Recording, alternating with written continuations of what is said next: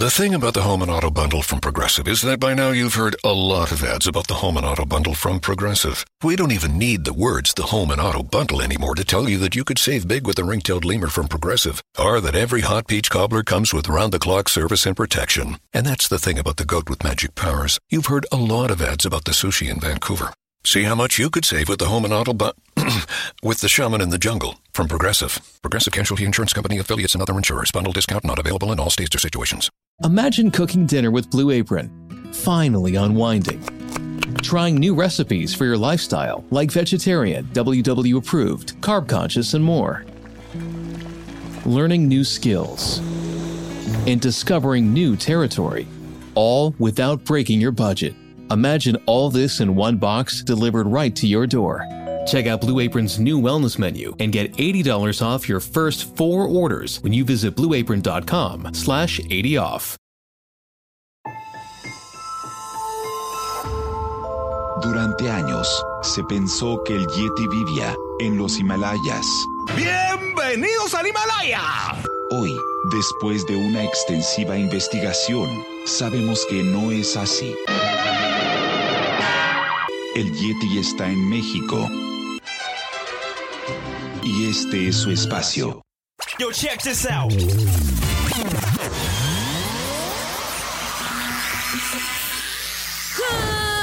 evening, everybody. We are controlling transmission. Estás escuchando la nueva temporada de La era del Yeti.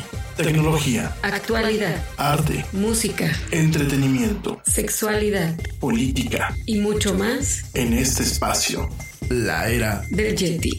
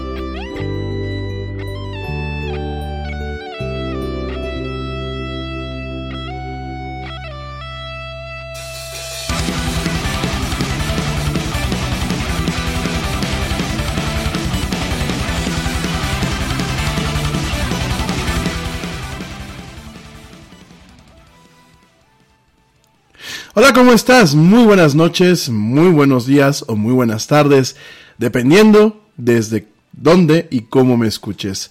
Como siempre, pues me da un tremendo gusto estar contigo en esta emisión de la era del Yeti, este programa donde nos encanta hablar de mucha actualidad, mucha tecnología y muchas otras cosas más.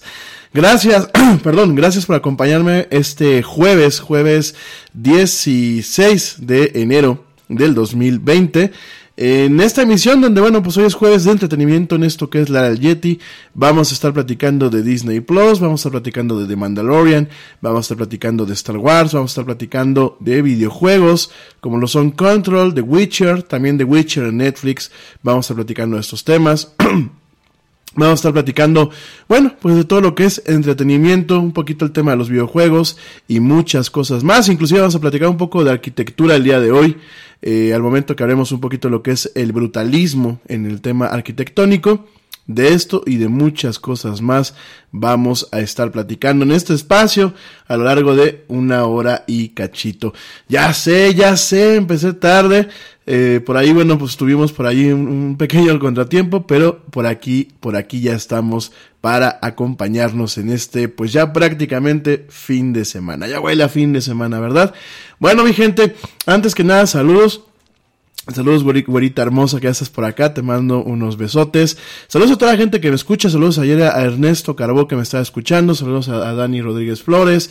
Saludos a Pablo Marín, saludos a George de Negre, saludos a Manu Torres, saludos a Luis I am yo soy, saludos a David Cepeda y en general gracias y saludos a toda la gente que me escucha desde eh, diferentes partes del mundo. Voy a comentar eh, de acuerdo a las estadísticas que tengo aquí la pantalla encendida, de acuerdo a las estadísticas de dónde me escuchan principalmente en estos últimos eh, 30 días. Estamos contemplando que en diciembre tuvimos todavía audiencia a través de las plataformas eh, de, audio en diferido.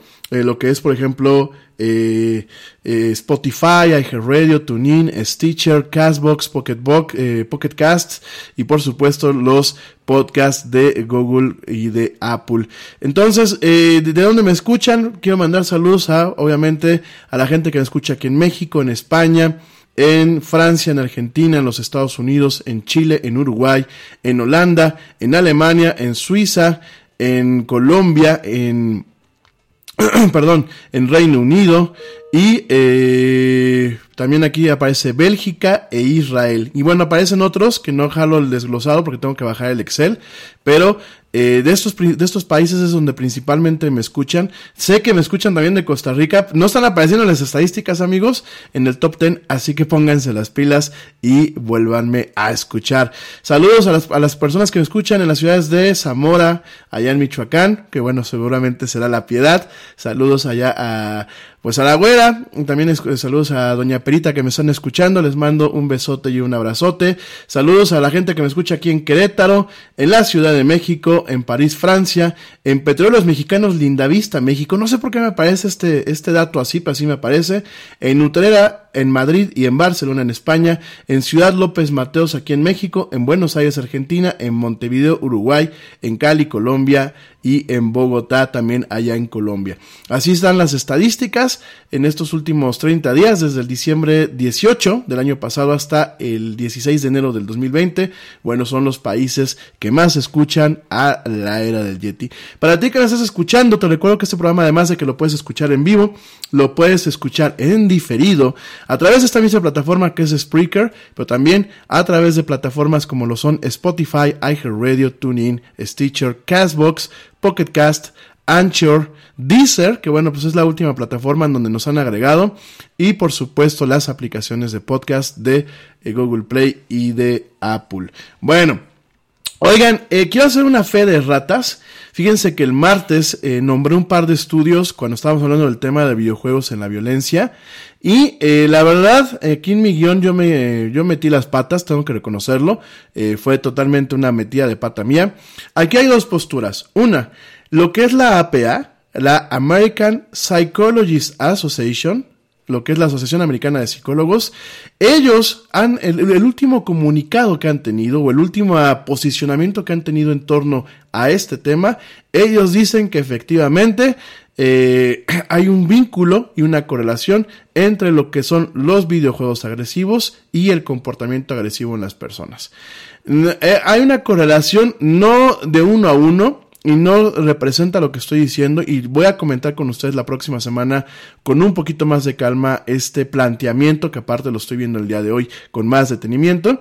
No eh, dicen que directamente pues el hecho de que porque tú juegues un juego violento te vas a volver un asesino. No, sin embargo ellos encuentran una correlación. Ahora, hay otra asociación, la APA, que es la American Psychiatrist Association, ¿y qué dicen ellos? Ellos dicen en un estudio que también se los voy a compartir, que en estudios que ellos han hecho en laboratorio, no solamente eh, con participantes y con baterías de prueba, sino inclusive con temas de eh, imagen. ¿A qué me refiero con imagen? Por ahí hay un estudio que se utilizó eh, resonancia magnética funcional. Ellos no encuentran ninguna, ningún vínculo fisiológico o, o psicológico, neurológico, en donde jugar un videojuego violento altere a nivel neurológico a una persona de tal forma que se vuelva violenta. El debate es muy grande, mi gente. Eh, creo que el martes me quedé un poco limitado. Eh, entre que estaba con la emoción de haber vuelto, entre que traía demasiado en la agenda, quizás no me quedé un poquito limitado. El día de mañana en el programa de eh, eh, Mamás SOS va a estar un psicólogo, un especialista junto con un servidor. Eh, también les recuerdo una vez, aprovechando, mañana voy a estar en dos programas de radio, que no son el Yeti. Mañana voy a estar a las 10 de la mañana en un programa que se llama Mamás SOS. Este programa se transmite de forma local aquí en Querétaro a través de SM Radio. Sin embargo, yo voy a estar compartiendo el enlace para que me puedan ver, porque bueno, pues aquí eh, ellos transmiten por Facebook también y por YouTube. Obviamente hacen streaming, entonces pues bueno, van a poder ver. Mañana a las 10 de la mañana voy a estar con Sara Rocha Rubalcaba y con este, este señor, este señor que es psicólogo, ahorita te digo el nombre de él, porque ya se me olvidó cómo se llama el, el caballero, pero voy a estar con ellos mañana eh, platicando estos temas eh, el señor se llama Oscar Pedraza, es psicólogo. Y bueno, vamos a estar platicando los tres, supongo yo, sobre estos temas. Mañana voy a llevarme estos estudios y los, vamos a, si, hay la oportunidad, pues ya los estamos platicando. Y más tarde vamos a estar a las seis de la tarde con mi amiga Carla Moreno Chacón, a la cual le mando un fuerte abrazo. Voy a estar con ella en La Vuelta al Mundo en un clic, platicando de estos temas, pero un poquito más enfocados al tema global.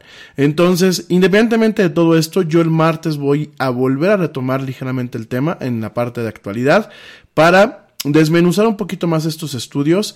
La mayoría de los estudios eh, han o determinan que no hay un vínculo entre el comportamiento agresivo y los videojuegos. Son estudios que voy a ir compartiendo con ustedes en las redes sociales de la del Yeti.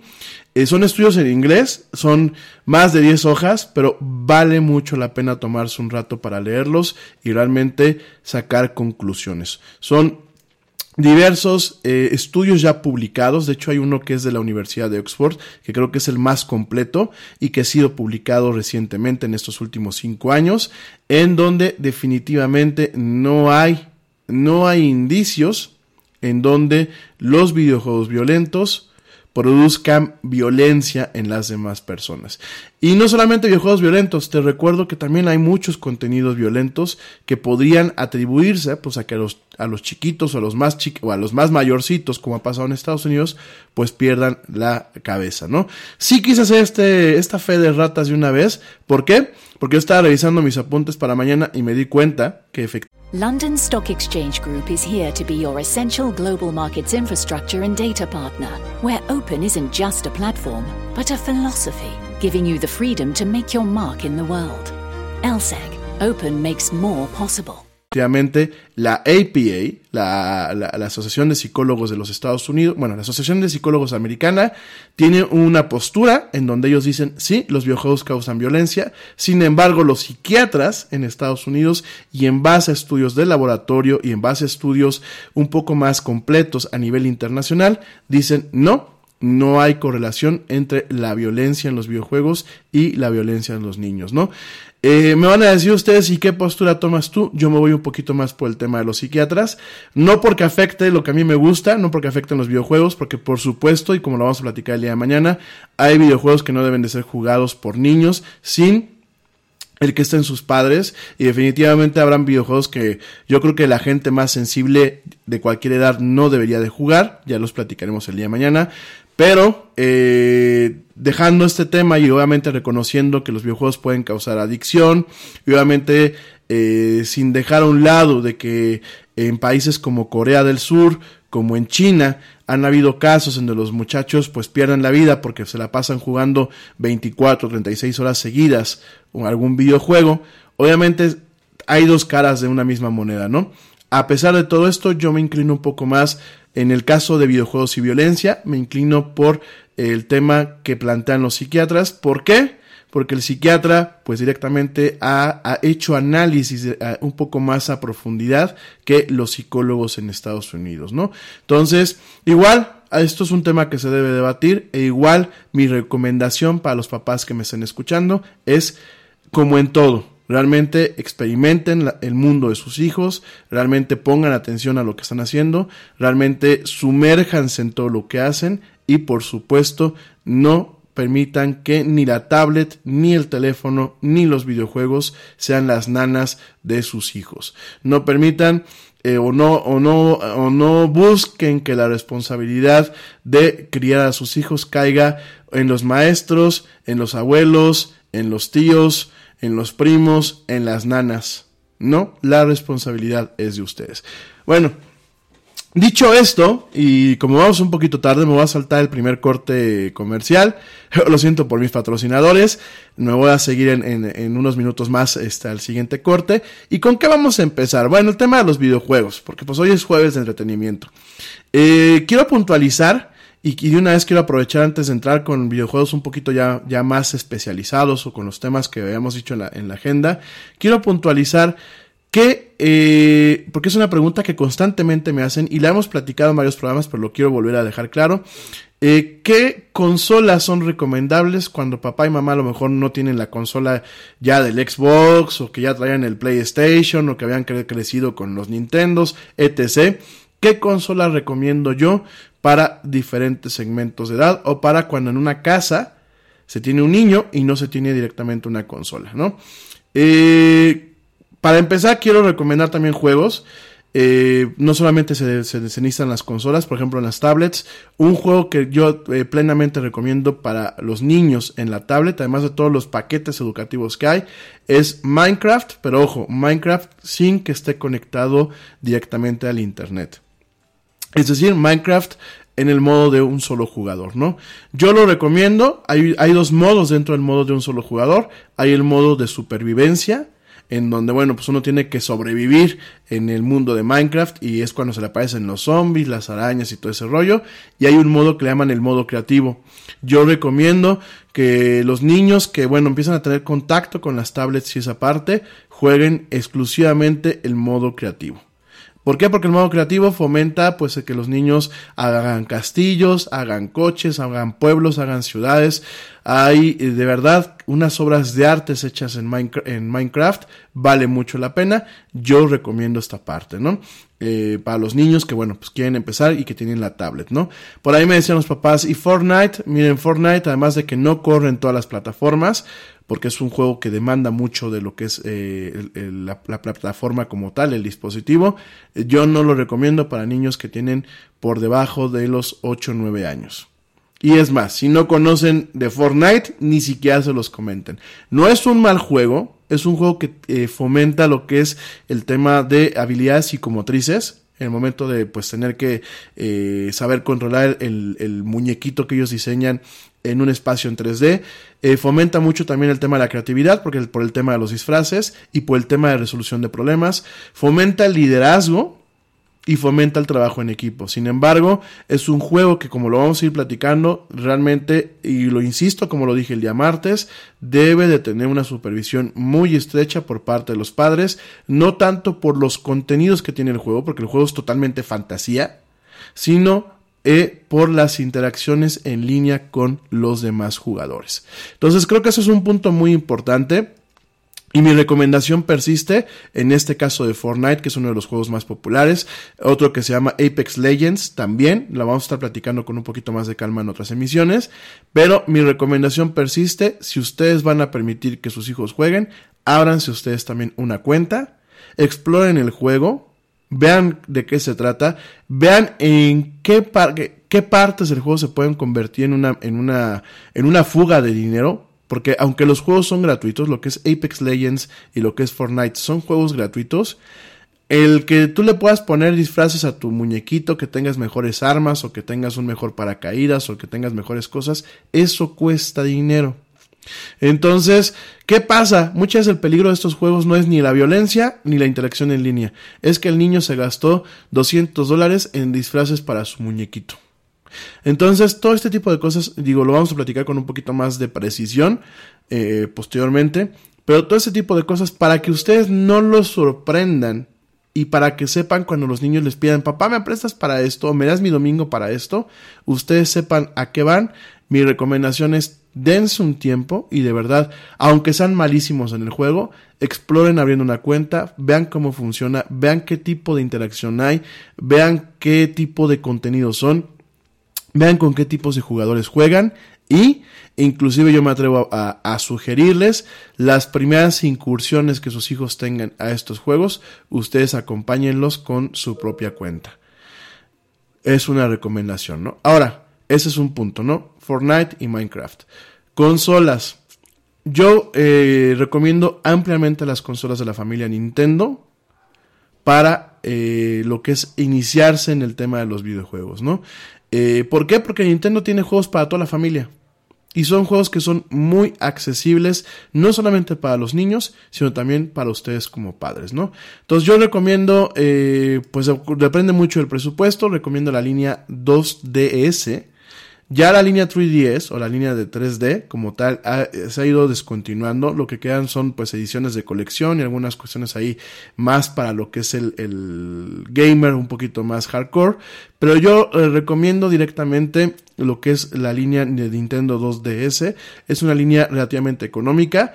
¿Y qué es lo que tienen? De default tienen el Mario, me parece que el Mario es un personaje bastante inocuo. En Mario, eh, Super Mario 3D, 3D eh, Super Mario Bros. Eh, Super Mario Super Mario Land, que creo que es una de las que sacaron. Super Mario Bros. New Super Mario Bros. O sea, hay diferentes juegos. Yo creo que es un buen punto arrancar con el, con el Mario. Por aquí me, me comentaban Zelda. Yo el Zelda, eh, cuando los niños están muy chiquitos, no los recomiendo. ¿Por qué? Porque el Zelda tiene, además de que es un juego muy largo, además de que es un juego que requiere que se sepa pues ya, bueno, las versiones más nuevas ya también ya viene traducido al español. Y de hecho el, doblaje en español ha, sido muy bueno porque es un doblaje hecho en Latinoamérica. Ya también lo vamos a comentar en su momento. Sin embargo, eh, hay algunos aspectos que dan miedo, hay algunos temas como de violencia que pueden generar pues más estrés. Mi recomendación es arránquense con los, arránquense, perdón, con los Marios, ¿no? En el caso de la Nintendo 2DS, ¿no? Para mí, para mí, eh, si el presupuesto lo permite, mi recomendación directa antes de irse con la Nintendo 2DS es la Nintendo Switch. La Nintendo Switch es una consola que me parece que Nintendo le dio al clavo eh, en esta generación sobre lo que es lo que eh, el gamer de, de, cualquier nivel espera. Es una consola que tiene un, un modo dual lo puedes conectar a la televisión, tiene una base, tú llegas, la metes y, y, automáticamente la puedes ver en la televisión. Los controles se separan, vienen con un par de controles que son separables y esos controles eh, se pueden jugar para cuando está conectada a la televisión. Cuando tú te la quieres llevar a la calle, la sacas de su base, pones los controles eh, en los costados y la tienes una, una consola portátil, ¿no? Hay dos variables sacaron ahora dos variables, es la Nintendo Switch de pues que la que salió hace algunos años y la Nintendo Switch eh, Lite, que le llaman así. La Nintendo Switch Lite lo que no tiene es que no se puede conectar a la televisión y no se pueden desmontar los controles, ¿no? Hay algunos juegos que no son compatibles. Mi recomendación es váyanse con la Nintendo Switch normal. ¿Por qué? Porque además que tienes este tema dual, en donde pues bueno, tú puedes a lo mejor empezar a jugar un juego con tus hijos en la casa y después pues van a salir, sacas la consola de su, de su base, le pones sus controles y se la pueden llevar para el camino y resumir el juego en, donde lo dejaron. Además de todo esto, yo considero que tiene un valor fundamental adicional, sobre todo cuando uno tiene niños chiquitos en casa o no son tan chiquitos como en el caso del Yeti, ¿no? Que pues ya está grandecito el Yeti, ¿no? Y no tiene niños todavía. Eh, hay una plataforma, porque ya no solamente me atrevo a hablar de juegos como tal, hay una plataforma que se llama Nintendo Labo. Nintendo Labo son unos kits que son de cartón. De hecho, el Yeti tiene aquí sus dos kits que no los he armado. Prometo armarlos y subirles fotos. En donde vienen diferentes actividades. Entonces tú armas, eh, por ejemplo, en, los primeros kits venían eh, directamente lo que era un piano, lo que era una, una caña de pescar, lo que eran diferentes cuestiones en donde se desmonta la parte central de lo que es la consola, que en esencia esa consola es una pequeña tablet, se desmonta esa, esa pequeña consola, se ponen en algunas partes de, de, las actividades que vienen en el Nintendo Labo, por ejemplo hay una casita, ¿no? Entonces uno arma la casita, que la casita se arma de cartón, vienen todas las, todos los, así que todos los ingredientes para poder armar su casita, se arma directamente, se pone la consola en un espacio que viene ahí como si fuera una cajita y los controles se utilizan de diferentes formas, ¿no? ¿Cuál es la ventaja de este tipo de cuestiones? Que son un entretenimiento saludable, porque no tienes al, al, al, niño sentado todo el tiempo enfrente de la televisión o sentado con la consola en las manos, lo estás ayudando a que tenga también un desarrollo psicomotriz adecuado y creativo al momento de estar haciendo manualidades con cartón.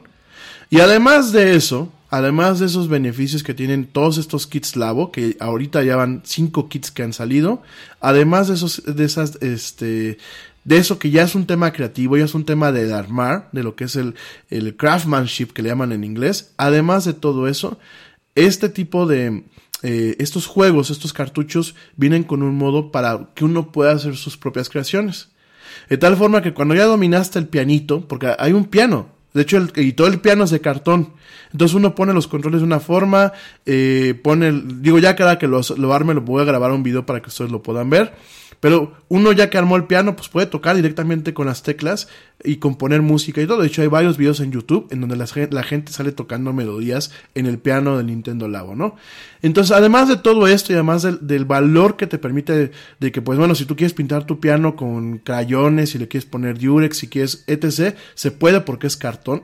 Además de todo esto, se pueden programar cosas nuevas. Hay un modo que se llama el modo creativo o el modo de programación y uno puede hacer cosas nuevas no solamente las actividades que vienen directamente en la caja, sino actividades que uno puede hacer, ¿no? Y por ahí hay gente que ha diseñado guitarras, que ha diseñado este eh, pues algunos eh, eh, por ejemplo eh, juguetes con este tipo de tecnologías. De hecho, hay varias páginas que se llama, hay una página muy popular que de hecho le dio retweet eh, a, la emisión del día de hoy, y por ahí me, parece que la están escuchando, que se llama Nintendo Labo Builders, en donde ellos proponen diferentes actividades. Eh, ellos hicieron ya las plantillas en PDF para que uno las baje, las imprima en cartón y ya directamente pues arme uno diferentes juguetes y dan las recetas para que uno programe directamente. ¿Cuál es la ventaja? ¿Por qué les digo esto de programar? Porque a los niños desde una temprana edad les estás enseñando el paradigma de programación. Y el paradigma de que si algo no viene eh, hecho en lo que, en lo que les, les está dando, ellos puedan eh, improvisar y puedan crear sus eh, propias, sus propios, pues vaya, sus propias creaciones, sus propias juguetes, ¿no? Al respecto y programarlos, ¿no? Además de fomentar el tema de la creatividad, les estamos dando conocimientos básicos sobre temas que hoy en día son ya no. Hey, we get it. You don't want to be hearing a progressive commercial right now, so let us tell you something you do want to hear. No one is funnier than you. People laugh just thinking about the things you've said. I'm laughing at one of them right now. Coworkers repeat your jokes at the office, but they're never as good as when you tell them, and shame on them for trying. There. Don't you feel better? You'll also feel better knowing you could save when you bundle home and auto with Progressive. Although I'm sure you'd have a funnier way to say that. Progressive Casualty Insurance Company affiliates and other insurers. Bundle discount not available in all states or situations. Nada es más importante que la salud de tu familia. Y hoy todos buscamos un sistema inmunológico fuerte y una mejor nutrición. Es por eso que los huevos Egglands Best te brindan más a ti y a tu familia. En comparación con los huevos ordinarios, Egglands Best te ofrece 6 veces más vitamina D y 10 veces más vitamina E, además de muchos otros nutrientes importantes, junto con ese sabor delicioso delicioso y fresco de la granja que a ti y a tu familia les encanta. Todos queremos lo mejor para nuestras familias. Entonces, ¿por qué no los mejores huevos? Solo Eggland's Best. Mejor sabor, mejor nutrición, mejores huevos. Son el futuro, ya son el presente, ¿no? Ya muchos de los empleos de alto nivel, los empleos mejores pagados, tienen que ver con programar, con escribir código con entender cómo hablarle a una máquina y decirle que nos haga las cosas de acuerdo a como nosotros queramos. De hecho, eh, es algo que a mí aquí en México me sigue preocupando bastante. Aquí en México seguimos teniendo una mentalidad de maquiladores, cuando realmente deberíamos empezar a enfocarnos en crear y en explotar eh, pues las capacidades intelectuales del mexicano que pues los mexicanos y muchos pueblos latinos lo que tenemos que somos muy creativos y somos muy ingeniosos y deberíamos estarnos enfocando más en explotar el intelecto así como en su momento lo han hecho los indios y los rusos y los israelíes los, los, coreanos, los chinos, explotar nuestro intelecto en el tema de las ciencias formales y en el tema de lo que son las, las ciencias computacionales, en vez de seguir teniendo la mentalidad de maquilador o mentalidades que, bueno, en algún momento nos van a hacer obsoletos, ¿no? ya hemos platicado muchas veces que, bueno, pues directamente los robots en algún momento nos van a reemplazar y aquí la, cosa es que cuando llegue ese, ese, ese preciso momento, no nos estemos quejando porque una máquina nos reemplazó, sino que realmente nosotros tengamos las habilidades para que pues, seamos todavía imprescindibles en el sentido de, ok, esa máquina hace el trabajo que antes hacía un obrero. Pero ahora yo, para no perder un empleo, yo voy a ser la persona que programe la máquina. Yo voy a ser la, la persona que lo supervise y que la gestione, ¿no? Entonces esto es un tema muy interesante porque además son empleos muy bien pagados. Y qué mejor que desde chiquitos, pues irles fomentando estos paradigmas de la programación, el entender que es un input, que es un output, el entender que es un algoritmo, o sea, todo eso de una forma entretenida y poco técnica te lo va dando ese tipo de kits, ¿no? Entonces entra, bueno, pues para los niños y, realmente para todo el mundo, ¿eh? yo, lo, yo lo recomiendo, yo por eso me compré mis dos kits, digo, lástima que no los he utilizado, pero eh, yo le recomiendo a todo el mundo que como un tema de arranque o como un tema de juego casual, váyanse por la consola de Nintendo, lo que es la Nintendo Switch. Ahora, eh, si ya los, los, chavitos pues ya están más madurillos y a lo mejor ya también papá le quiere entrar un poquito a ver a qué cómo se juega o mamá le interesa ver algún tema en especial bueno pues ya se pueden ir a lo mejor por la PlayStation o por la Xbox no eh, mucha gente siempre me pregunta oye tú cuál te vas yo soy siempre me ha gustado más la Xbox a pesar de que pues eh, mucho tiempo también he sido niño PlayStation pero realmente me gusta mucho la Xbox. Realmente las diferencias técnicas eh, se acortaron en esta última generación. Tanto la PlayStation 4 como la Xbox One, pues son consolas muy similares en términos eh, técnicos. prácticamente el, juego que sale en una consola sale en, el, en la otra consola. Y realmente aquí yo siempre les digo, es un tema, una, de presupuesto, porque la PlayStation es medianamente más cara que la, que la, que la Xbox One. Dos, el ecosistema, es decir, si tus amigos juegan juegos en línea, pues pregúntales en qué plataforma juegan más, ¿no? Si juegan en la Xbox o juegan en la PlayStation. Aquí en México se tiende un poquito más a la Xbox. Pero bueno, nunca falta el que, pues a lo mejor en la escuela de algún chamaquillo o de, algún compañerito, pues juegan más del lado de la PlayStation, ¿no? Y sobre eso uno va a considerar, si vas a jugar en línea y vas a jugar los mismos juegos que ellos, pues irte a la, a la plataforma que realmente tenga ese juego o la versión de ese juego. Y esto, todo esto contemplando que ya también se puede jugar entre plataformas, ¿no? Y tres, pues realmente eh, sí, cada plataforma tiene algunos juegos exclusivos. Eh, ya son muy pocos los que cada plataforma tiene y sobre todo ahí es un tema también de escoger, ¿no? En PlayStation no hay Halo, ni hay Years of War y en Xbox One no hay este ni Killzone, no hay eh, esos juegos del ¿cómo se llama este de Ay, se me fue el nombre, un juego que es muy popular. Le, le encantaba a mi amigo Manu, que es un, juego que salió para la PlayStation, no ha salido para la Xbox. Y algunos juegos que en ocasiones salen primero en una consola y salen después en la otra. A lo mejor pasa un tiempito y, tardan en salir. Por ejemplo, ese va a ser el, caso del Final Fantasy eh, 7 Remake, este remake del ya típico Final Fantasy, que bueno, pues se sale este año. Primero va a salir en la PlayStation y a más tarde en un año va a estar saliendo en la Xbox One, ¿no? Entonces, bueno, tenemos este tipo de cuestiones. Eh, mi recomendación en todos los casos es, papás, si su hijo tiene menos de 18 años, péguenseles.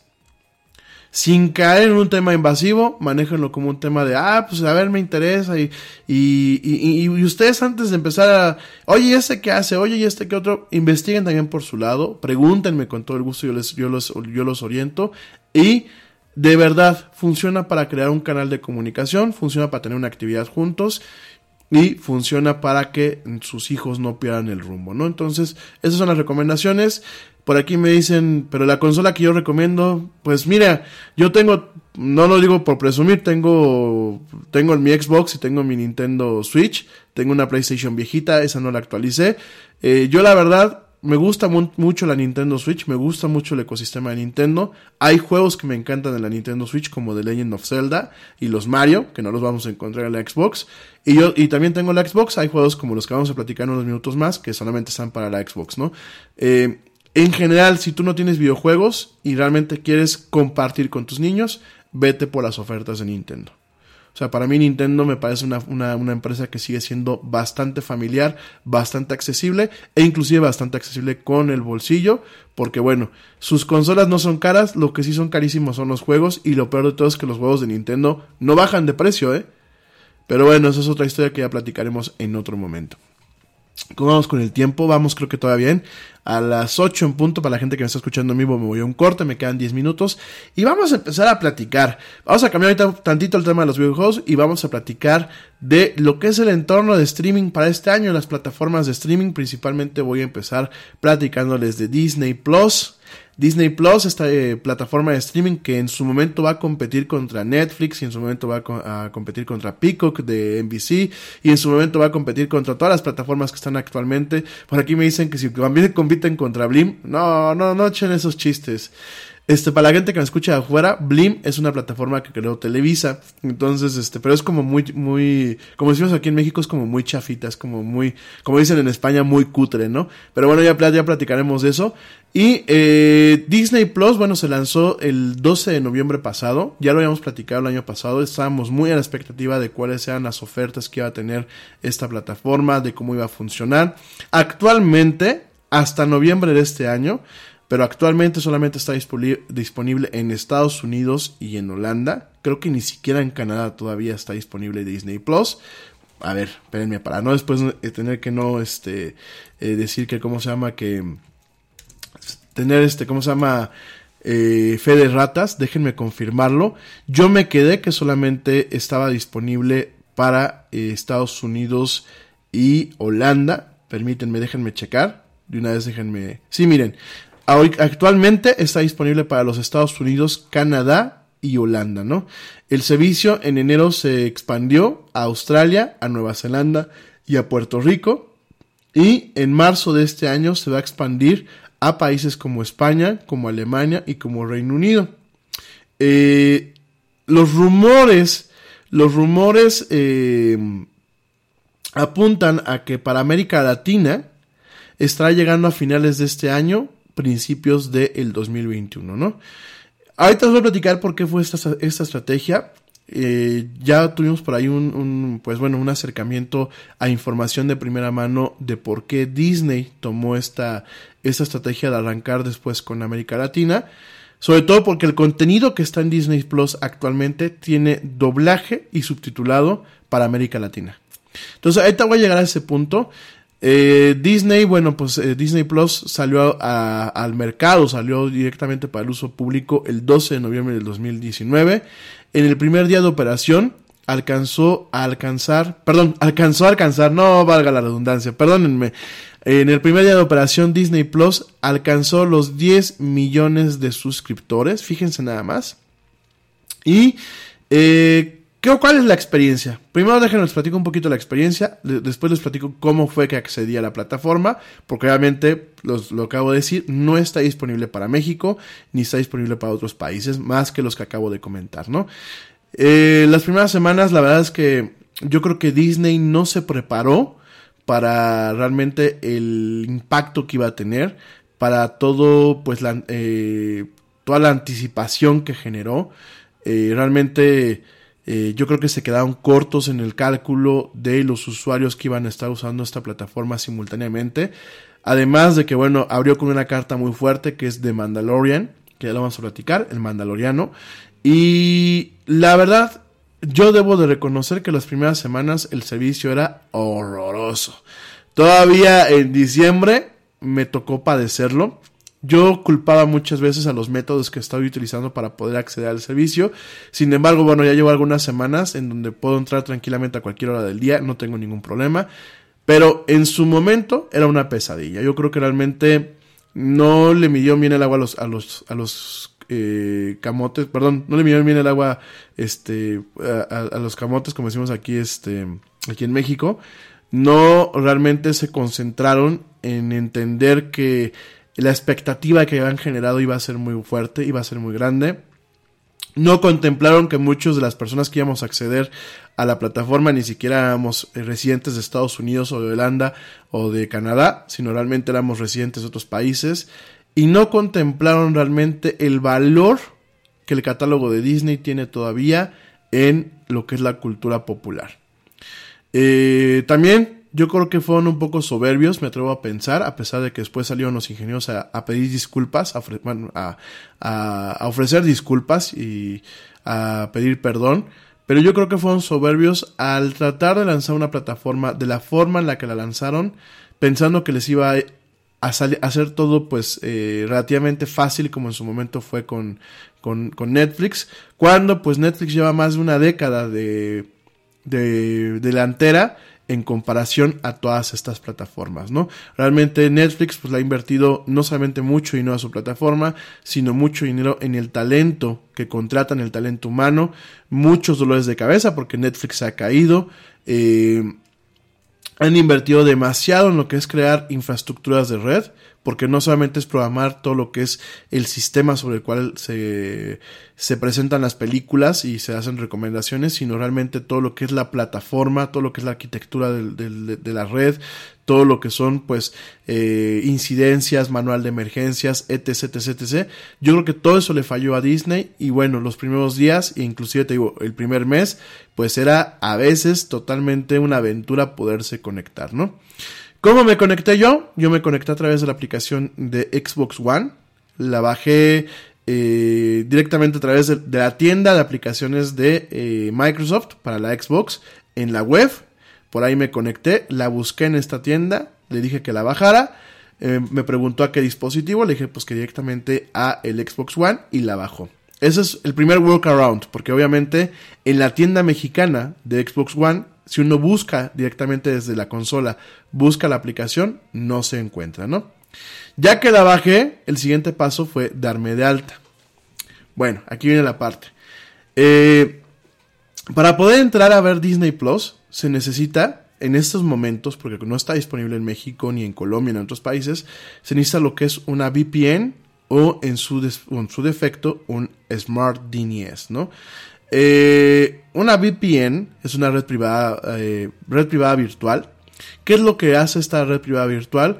Usualmente en, temas pues no, no, este, no piratones como lo que les estoy platicando, se utiliza para eh, crear un túnel seguro que permita acceder a recursos de una red principalmente corporativa como si la máquina estuviese físicamente en esa red a pesar de la distancia y con un túnel en el cual pues no permite que la demás gente pueda ver esta comunicación, ¿no? Por eso se llama red privada virtual.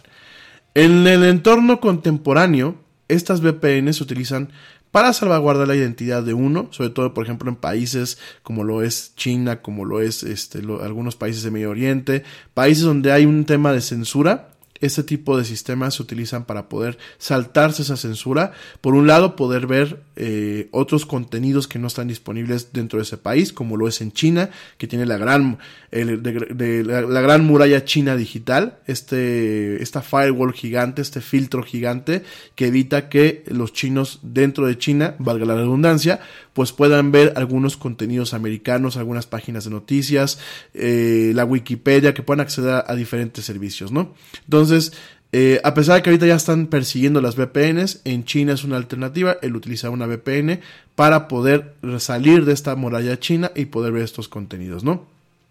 Por otro lado, este tipo de plataformas también se utilizan para eh, poder anonimizarse directamente en Internet, ¿no? Uno piensa que cuando uno navega por Internet o piensa cuando tiene una interacción en Internet que uno es anónimo, ¿no?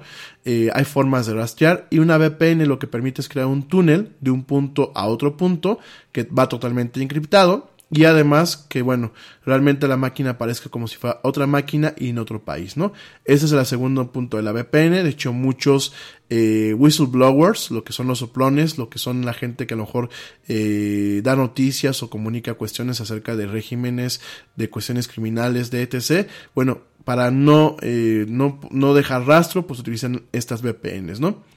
Hay un tema de, eh, yo siempre lo sugiero cuando van, por ejemplo, en temas de negocios, yo siempre sugiero que se utilice una VPN, cuando por ejemplo van a un hotel y se conectan en la red del hotel o se conectan en la red del Starbucks, del Sanborns, de algún restaurante, en una red pública, en una red Wi-Fi pública como lo que puede ser una universidad, eh, cuando son temas delicados como por ejemplo acceso a cuentas, acceso a correos eh, de empresa, etc., siempre recomiendo que se tenga una VPN para que esa comunicación se cree un túnel y no pueda ser eh, de alguna forma vista, ¿no? Y el último punto de todos los beneficios que tienen estas VPNs, de las cuales ya les voy a platicar la próxima semana, el miércoles voy a platicar un poquito más acerca de las VPNs. El último punto pues es que para este tipo de servicios como lo es Disney Plus, como lo es este Hulu allá en Estados Unidos, como lo en su, en su momento lo era para HBO, para Amazon Prime Video antes de que llegara aquí a México, o para ver catálogos que no están disponibles aquí en México, bueno, para fines prácticos lo que hace una VPN es que para sus servidores y para esas máquinas, pues uno aparece como si estuviese en los Estados Unidos, o en el país en donde uno escoja, ¿no? Por supuesto, esto en los últimos años ha ocasionado que muchas empresas pues se desboquen a jugar el, juego del gato y el ratón y creen mecanismos que detecten que estás conectado a través de una VPN y te bloqueen como en su momento ha sido con Netflix. Que bueno, Netflix, pues en su momento ellos decían, a mí no me importa que entre gente desde otras partes del mundo a ver el catálogo eh, americano de Netflix. O en su momento, cuando todavía Netflix no llegaba a diferentes países, pues era una forma de poder acceder al servicio en lo que llegaba a tu país, ¿no? En su momento no le preocupaba. Sin embargo, los licenciatarios, aquellos que deseen el contenido a Netflix, es decir, no todo el contenido que tiene Netflix es original. De hecho, si ustedes se fijan, hay un contenido que dice una serie original de Netflix, un documental original de Netflix, una película original de Netflix, un anime original de Netflix, y hay lo demás que son licencias. Es decir, yo, eh, Jetty Productions, hice una película que se llama El regreso del Jetty 3, y yo le voy a dar una licencia a Netflix para que la distribuya en un mercado. Solamente autorizo que sea para América Latina. No quiero para los demás países. Pero aquí alguien lo quiere ver desde fuera. Entonces se conecta a través de una VPN para decirle a Netflix, no, yo estoy en México, pásame el regreso del Yeti 3. Y es la forma en la que, bueno, en su momento Netflix se manejaba hasta que se tuvo que poner un poquito más picudo porque los licenciatarios decían, no, yo te dije que solamente para Estados Unidos. Y aunque no afecta, fíjense nada más eh, cómo somos a veces el capitalismo tan idiota y la gente que toma decisiones en, eh, de ejecutivos en este tipo de empresas, en las mayors de, producción de contenidos audiovisuales, a veces son muy ciegos porque dicen, no, yo nada más quiero que en Estados Unidos pase esto. Oye, pues la gente se está peleando para poderlo ver de forma legal desde otros países. No, yo solamente di permiso para Estados Unidos y me bloqueas a los demás, a los demás países. Oye, brother, pero lo van a bajar de forma ilegal a través de, de, de del torrent, del BitTorrent o de otras plataformas en donde realmente se hace piratería.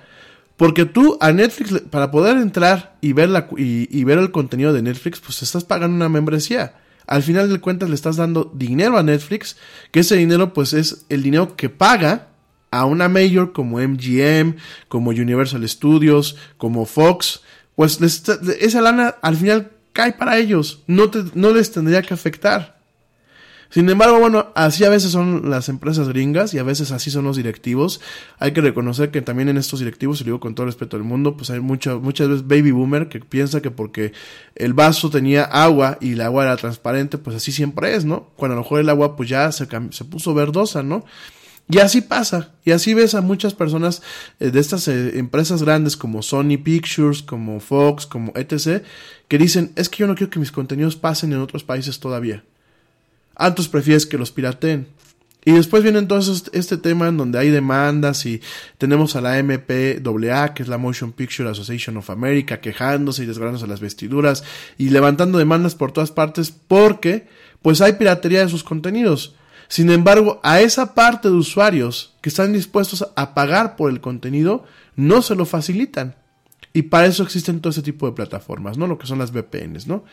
Entonces, pues utilizando una VPN, tú puedes decirle a Disney Plus, y fue lo que yo hice para poder este, empezar a checar el servicio, es yo estoy en Estados Unidos, ¿eh?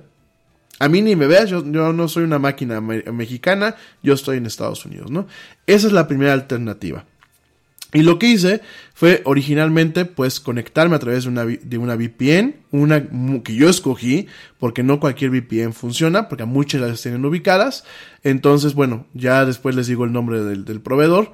Me conecté a su sitio. Cuando logré conectarme, porque aparte estaba saturado y estaba caído, me di de alta, era una prueba de 7 días. Después, la verdad es que el servicio de Disney Plus es uno de los más accesibles, están cobrando cerca de 6 dólares al mes. Y en México, aparentemente el servicio va a costar entre 70 y 90 pesos. Fíjense nada más, de acuerdo a algunas fuentes, ¿no? Entonces, pues ya me dieron mi prueba de una semana. Ya me conecté, me di de alta todo el rollo. Ojo, aquí había, había una cuestión. Yo no podía eh, dar de alta una tarjeta de crédito. ¿Por qué? Porque el sistema te checa de dónde es su tarjeta de crédito. Si la tarjeta de crédito está emitida en México o en cualquier país fuera de Estados Unidos, pues ya te fregaste. No te puedes dar de alta directamente en el servicio, ¿no? Este, o sí te puedes dar de alta como yo le hice, pero no van a poderte cobrar después de que se acabe el, el, el, pues el periodo de prueba, ¿no? ¿Cómo le hizo el Yeti? Yo les paso el, el, como yo le hice, se los paso al costo. Eh, lo que hice, bueno, fue, pues ya me di de alta, lo probé, eh, vi el primer capítulo de The Mandalorian directamente en la computadora. Después dije, la quiero ver en el, Xbox. Bajé la aplicación para el Xbox. Y en el Xbox no utilicé una VPN. ¿Por qué? Porque eh, para poder utilizar una VPN para dispositivos fuera que no sean computadoras, tienes que darla de alta o la tienes que activar directamente en tu router. Y aquí en México no tenemos routers que tengan capacidad para VPNs. Tienes tú que comprar un router adicional que va conectado a tu modem de Telmex o que va conectado a tu modem de megacable o a tu punto de, fibra óptica y de ahí conectarte tú. Y bueno, es un despapalle. La verdad es un despapalle. Yo en su momento tenía mis aparatos que podían hacer eso. Desafortunadamente nunca funcionaron como yo quería. Me desesperé y los mandé a la goma. Entonces, ¿qué hice? Hay un servicio, algunas VPNs tienen un servicio y te lo incluyen directamente en lo que pagas anualmente, porque las VPNs se pagan al año o semestralmente. No les recomiendo que las paguen al mes.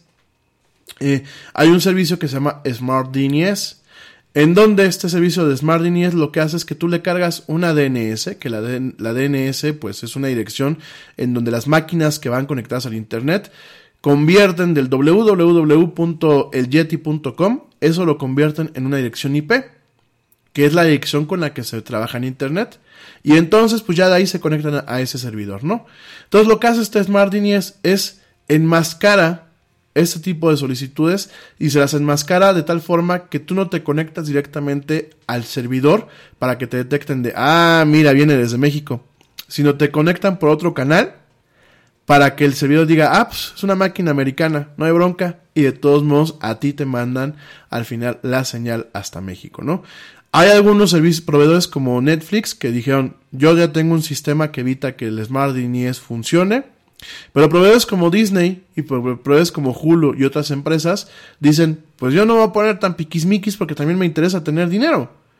Y de los 10 millones de suscriptores, había un porcentaje importante, me parece que andaban entre el 3 o el 4%, que es bastante, que no eran de los países de, de, donde se lanzó el servicio.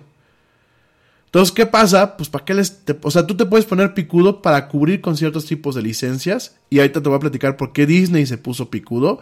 Pero tampoco voy a poner tan, tan idiota, en este caso, para que después, ah, pues quiero ver el Mandalorian, mejor me lo pirateo. Pues mejor págame y lo veo, ¿no? Entonces, aquí con un servicio de otra empresa, porque no es de la misma empresa que me da el servicio del, del, de, la, de la VPN, tristemente, logré conectar mi máquina, mi Xbox One, directamente para poder ver el servicio de Disney Plus, ¿no? Les voy a platicar, digo, ya me voy a ir rápidamente un corte. Ya sé que empezamos tarde, no me voy a ir, no me voy a ir luego, luego, ¿no? Pero rápidamente te voy a platicar antes de un corte. ¿Por qué Disney hizo eso? Hay quien me- tú puedes decir, oye, si Disney tiene un, un servicio donde todo su contenido es de ellos, ¿por qué hay estos problemas? Muy sencillo. Disney, eh, antes de lanzar este servicio, vendió licencias para las películas de Marvel, para las películas de Star Wars, inclusive para algunas películas de Disney. Y para América Latina, principalmente para México, le vendió licencias a Amazon, a lo que es Amazon Prime Video. De hecho, si tú entras a Amazon Prime Video, me parece que hay una buena parte del catálogo de Marvel y de, y de Disney directamente en el servicio. Esas licencias se vencen a finales de este año. Para que Amazon no demande a Disney por entrar a un mercado en donde el único licenciatario es él, porque, ojo, así funciona el tema de, la propiedad intelectual y todo ese rollo. Yo puedo ser el dueño de una producción, pero si al momento yo darte una licencia, que por lo menos son licencias regionales, una licencia regional, a mí, aunque yo sea el dueño del contenido, me prohíbe que entre a ofrecer ese contenido en la misma plataforma o en las mismas condiciones hasta que se venza la licencia. Fíjense nada más. Y Disney, yo creo que pues a lo mejor en su momento dijo, pues yo necesito la lana, ¿no? Yo quiero lana, lana, lana. Y si pues Amazon llegó con la cartera bien llenita, llegó, llegó el señor Jeff Bezos y me dijo, mira papacito, te voy a pagar unos milloncitos de dólares para que me dejes aquí a los Avengers y me dejes aquí a Coco y me dejes aquí a Wally y me dejes a diferentes elementos de lo que son el universo de Marvel, de Disney y de bla, bla, bla. Pues ustedes qué creen que Disney hizo? Pues el Mickey Mouse agarró y dijo, órale Donald, llama al tío MacPato para que venga con sus palas mecánicas y jale los dólares para la bóveda. No hay bronca, mi Amazon. Llévate los contenidos. Y por eso Disney Plus no puede entrar a México y a, y a algunas partes de Latinoamérica hasta que terminen estos acuerdos, hasta que se acaben estas licencias y ya no lo demanden. Por eso, a finales de noviembre, a finales de este año o principios del siguiente, es cuando podemos esperar Disney Plus aquí en México y en otros países de América Latina. Lo mismo es para España, en España también. ¿Y saben qué es lo irónico? Que el catálogo completo de Disney tiene cargadas versiones eh, de doblaje en español castellano. De hecho, Mary Poppins sigue en el español castellano, que a mí me tocó verla cuando estaba bien chiquito. Eh, en español latinoamericano, con doblaje latinoamericano. Y subtítulos tanto en español castellano como en español latinoamericano. O sea, realmente Disney está cumpliendo con sus, con sus acuerdos contractuales y está en el momento en que se acaben es mover un switch para dar acceso directamente a los demás países.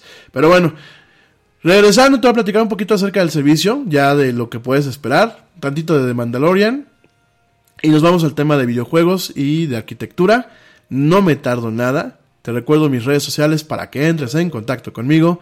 En Facebook me encuentras como La Era del Yeti. En Twitter me encuentras como arroba el Yeti Oficial. Y en Instagram me encuentras como La Era del Yeti. No me tardo nada. Ah, saludos aquí a mi primo Edgarín, que ya por aquí está. Te mando un fuerte abrazo, querido primo.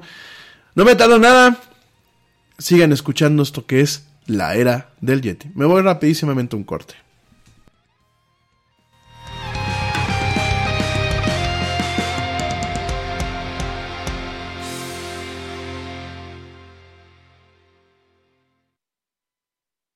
Yo, check this out. Este corte también es moderno. No te vayas. You went online to switch your car insurance to Progressive so you could save money, but then you saw a friend request from an old summer camp buddy. And now here you are, clicking through photos of his kickball team from 2011. Hmm, looks like they won the championship that year. Then he moved to Tulsa. Oh, a new tattoo. Yes, they said it was easy to save hundreds on car insurance with Progressive, but they forgot about the rest of the internet. Progressive Casualty Insurance Company and affiliates. National average savings by new customer surveyed who saved in 2019. Spark innovation across your federal agency with IT hardware, software, and services from Connection Public Sector Solutions. Your technology procurement challenges will meet their match as Connection's dedicated account managers offer exceptional customer service, and our extensive list of supported federal contracts means you'll always get a price that works for your budget. Learn more about innovation for your agency with Connection Public Sector Solutions at connection.com/fed contracts. Yes.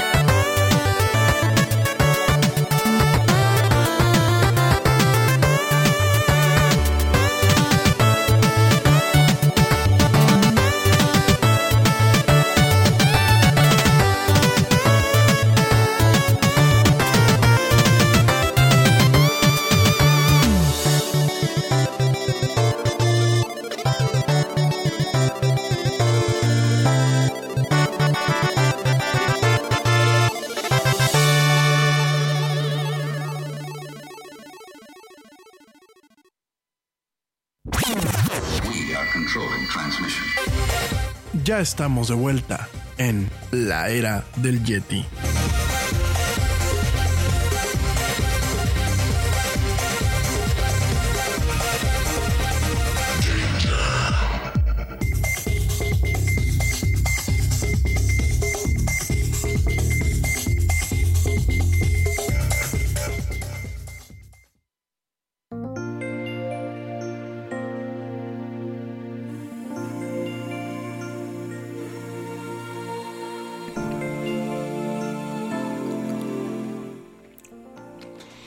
Ya estamos de vuelta en esto que es la era del Yeti. Me van a perdonar, estoy este, chupando una pastillita.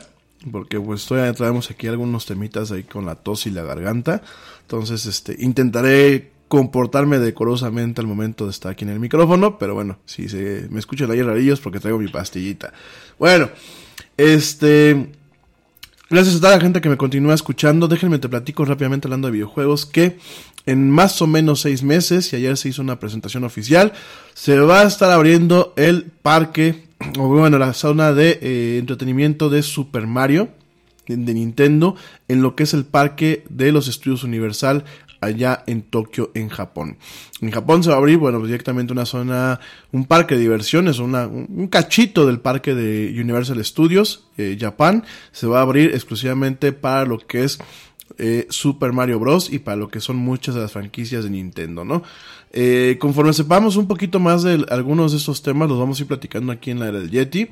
Pero bueno, este parque está programado para que se abra antes de que empiecen los Juegos Olímpicos en Japón que se llevarán a cabo este año, los Juegos eh, Olímpicos de verano, que bueno, pues como cada cuatro años se llevan a cabo. Entonces, este, ¿qué me dice aquí mi primo? ¿Doom? ¿Doom qué? Ahorita me dices de qué me hablas, mi, querido primo. Este, por cierto, viene otro juego de Doom. El año que viene se va a lanzar. Es el Doom Immortal, no me acuerdo cómo se llama. Y ya platicaremos también de ese juego en su momento. Eh, bueno, vamos a platicar un poquito acerca de, eh, rápidamente, porque no me quiero tampoco extender todo, todo el programa. El servicio de Disney Plus. ¿Qué puedes esperar en Disney Plus si logras acceder a él? O si me estás escuchando en Estados Unidos, en alguno de los países que tienen acceso a Disney Plus, ¿qué es lo que puedes, qué, es lo que puedes esperar? Bueno, además de que tienes prácticamente todas las películas del universo Marvel, hay algunas que todavía no están por, volvemos a lo mismo, por los acuerdos de licencia, por los contratos que se tienen firmados, obviamente llegarán en su momento. Además de todo lo que tenemos de Marvel y de programas nuevos de Marvel, por ejemplo, este año eh, van a salir algunas series como WandaVision, van a salir como la de Winter Soldier y Black Hawk, me parece que así se llama. Eh, bueno, van a estar haciendo, inclusive va a haber una serie del Doctor Strange con este Benedict Cumberbatch. Y aparentemente va a haber por ahí también en su momento una serie de eh, Black Widow. Que bueno, pues esta, este año también nos toca una película de Black Widow. Que sería como que los orígenes de, esta, de este personaje encarnizado por Scarlett Johansson. Además de la parte de Marvel y además de la parte de Pixar. En donde pues sí, están todas sus películas menos la última Toy Story. Que creo que llegará en los siguientes meses. Tenemos la parte de Fox. Porque hay que recordar que eh, pues Disney compró Fox, digo, que volverlo a recordar. ¿Qué es lo que tenemos en Disney Plus de Fox directamente? Tenemos Los Simpsons. Les tengo una muy buena noticia, mi gente. Los Simpsons en Disney Plus, para la gente que de aquí de América Latina que crecimos con el doblaje original, las primeras 15 temporadas tienen el doblaje original, el doblaje mítico para América Latina, eh, encabezado por Humberto Vélez, que en la voz de Homero Simpson, por Nancy Mackenzie, bueno, por todos este, los que eran pues, las voces originales de Los Simpsons, que yo creo que a todo el mundo nos marcaron, pues en, el, en Disney Plus está, están todas las temporadas de Los Simpsons, pero las primeras temporadas tienen el doblaje eh, original para América Latina, no el doblaje feo de los últimos tiempos. Este, yo lo siento mucho, yo no quiero ofender a ninguno de los actores de doblaje de la serie de Los Simpsons estas últimas temporadas definitivamente pienso que se perdió mucho de lo que realmente era la magia de los Simpsons aquí en México. Además de que, bueno, la serie fue perdiendo tracción, la serie fue eh, perdiendo gracia. Yo personalmente creo que ya la hubiese cancelado ya hace algunas temporadas, creo que ya se les acabó los chistes, se les acabó la chispa, se les acabó como que esa esencia que tenían los Simpsons en su momento. Sin embargo, bueno, pues están todas las temporadas de hecho, tiene un inciso especial para el tema de, de, lo que son los Simpsons. Tiene una, una ventanita especial. Y lo mejor es, tiene el doblaje completo en América, en eh, latinoamericano y el doblaje en castellano para mi gente que me escucha en España. De hecho, este, tuve muy buenos recuerdos porque recién que eh, el servicio, me puse tres o cuatro capítulos en el español en castellano. Ese de Moskis, es que, a ver, Margie, me voy a comer una donu, ¿no? Me voy a comer un donu. Porque ya, no dicen una rosquilla, una dona, ya es un donut. Y bueno, la voz de, de Mau, el cantinero, que es así de, ¡ay, hostias, Homer! No sé qué y no sé cuánto, porque ya no es Homero, ya es Homer. Entonces, este, saludos a mi gente que me escucha en España. Y, y me dio, me acordé y me reí mucho, y la verdad es que el doblaje, en ese sentido, Disney fue muy cuidadoso. Hay un poco de debate y de polémica porque Disney eh, a todas las temporadas de Los Simpsons las hizo directamente en el formato de 16 novenos, es decir, el formato de pantalla ancha. Algunos chistes y algunas cuestiones de los Simpsons pues requieren el formato original de las primeras temporadas que es 4 tercios, que es la caja cuadradita de cuando teníamos las teles viejitas. Disney pues escuchó a los fans y parece que en este año va a dar la opción para verlo en estos dos formatos de, de proporción de pantalla. Pero bueno, ese es un, un, punto que tiene el catálogo de Fox. Y el otro punto del catálogo de, lo que originalmente pertenecía a Fox tiene muchos programas del National Geographic, inclusive algunas producciones originales ya hechas eh, de la mano de Disney, como El Mundo según Jeff Goldblum. Eh, para quien no ubica Jeff Goldblum, es el cuate que sale del doctor Ian Malcolm en Parque Jurásico. Mi mamá le dice el hombre mosca, porque el señor Jeff Goldblum salía en, este, en esta película que se llamaba La Mosca, en donde él se volvía el hombre mosca, valga la redundancia. Entonces, bueno, el señor tiene ya el señor ya tiene casi 70 años, pero este el señor tiene un, programa que se llama El Mundo de acuerdo a Jeff Goldblum, que creo que lo están pasando también aquí en Nat Geo, en la televisión de paga. Unos programas muy interesantes, muy cómicos, porque él empieza a reflexionar y a investigar sobre diferentes cosas que damos por hecho, sobre el helado, sobre los tenis, sobre etc. Una serie muy cómica, muy buena. Está disponible en Disney Plus. Además de diferentes eh, programas de Nat Geo de National Geographic. Por ahí hay uno de Sin Límites con Gordon Ramsay, este cocinero, bueno, este chef que ya sabemos cómo es, el que dice que, este, que es muy violento. Eh, él tiene un, un, programa también de expediciones a nivel mundial y tienen muchos contenidos interesantes de lo que es Nat Geo, ¿no?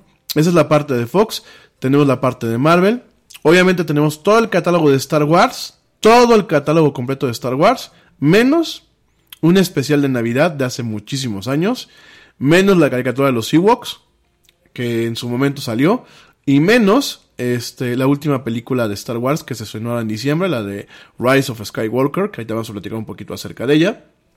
Es lo único que no tiene. Todo lo demás de Star Wars, eh, ah no, y la versión de Star Wars eh, de Clone Wars, me parece la que hizo Jendy Tartakovsky para, para Cartoon Network, esa no está. Pero todas las demás están completas. O sea, están Rebels, están, bueno, todo lo que salió de Star Wars en los últimos años salió totalmente ahí, ¿no? Eh, fíjate que Aliens no está en el catálogo de Disney Plus. Sin embargo, en las aplicaciones primos, en las aplicaciones de Fox y esos, siguen estando las películas de Aliens.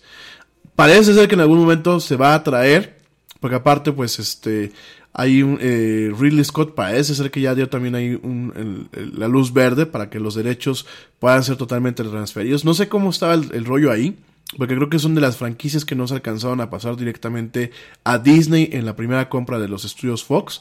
Sin embargo, creo que más tarde o más temprano van a estar por ahí el tema de Aliens, que bueno, pues es esta emblemática franquicia de Fox, porque realmente la hizo Fox, y las primeras películas de Ridley Scott, ¿no? También estuvo, ah, fíjense, también está Avatar, Avatar está, ¿por qué? Porque pues Avatar, Disney le echó el ojo ya desde hace rato, desde antes de que comprara Fox le echó el ojo, y hay una parte de Walt Disney World que es el mundo de Avatar, con las piedras flotantes, que bueno, es un, es un, un alucine.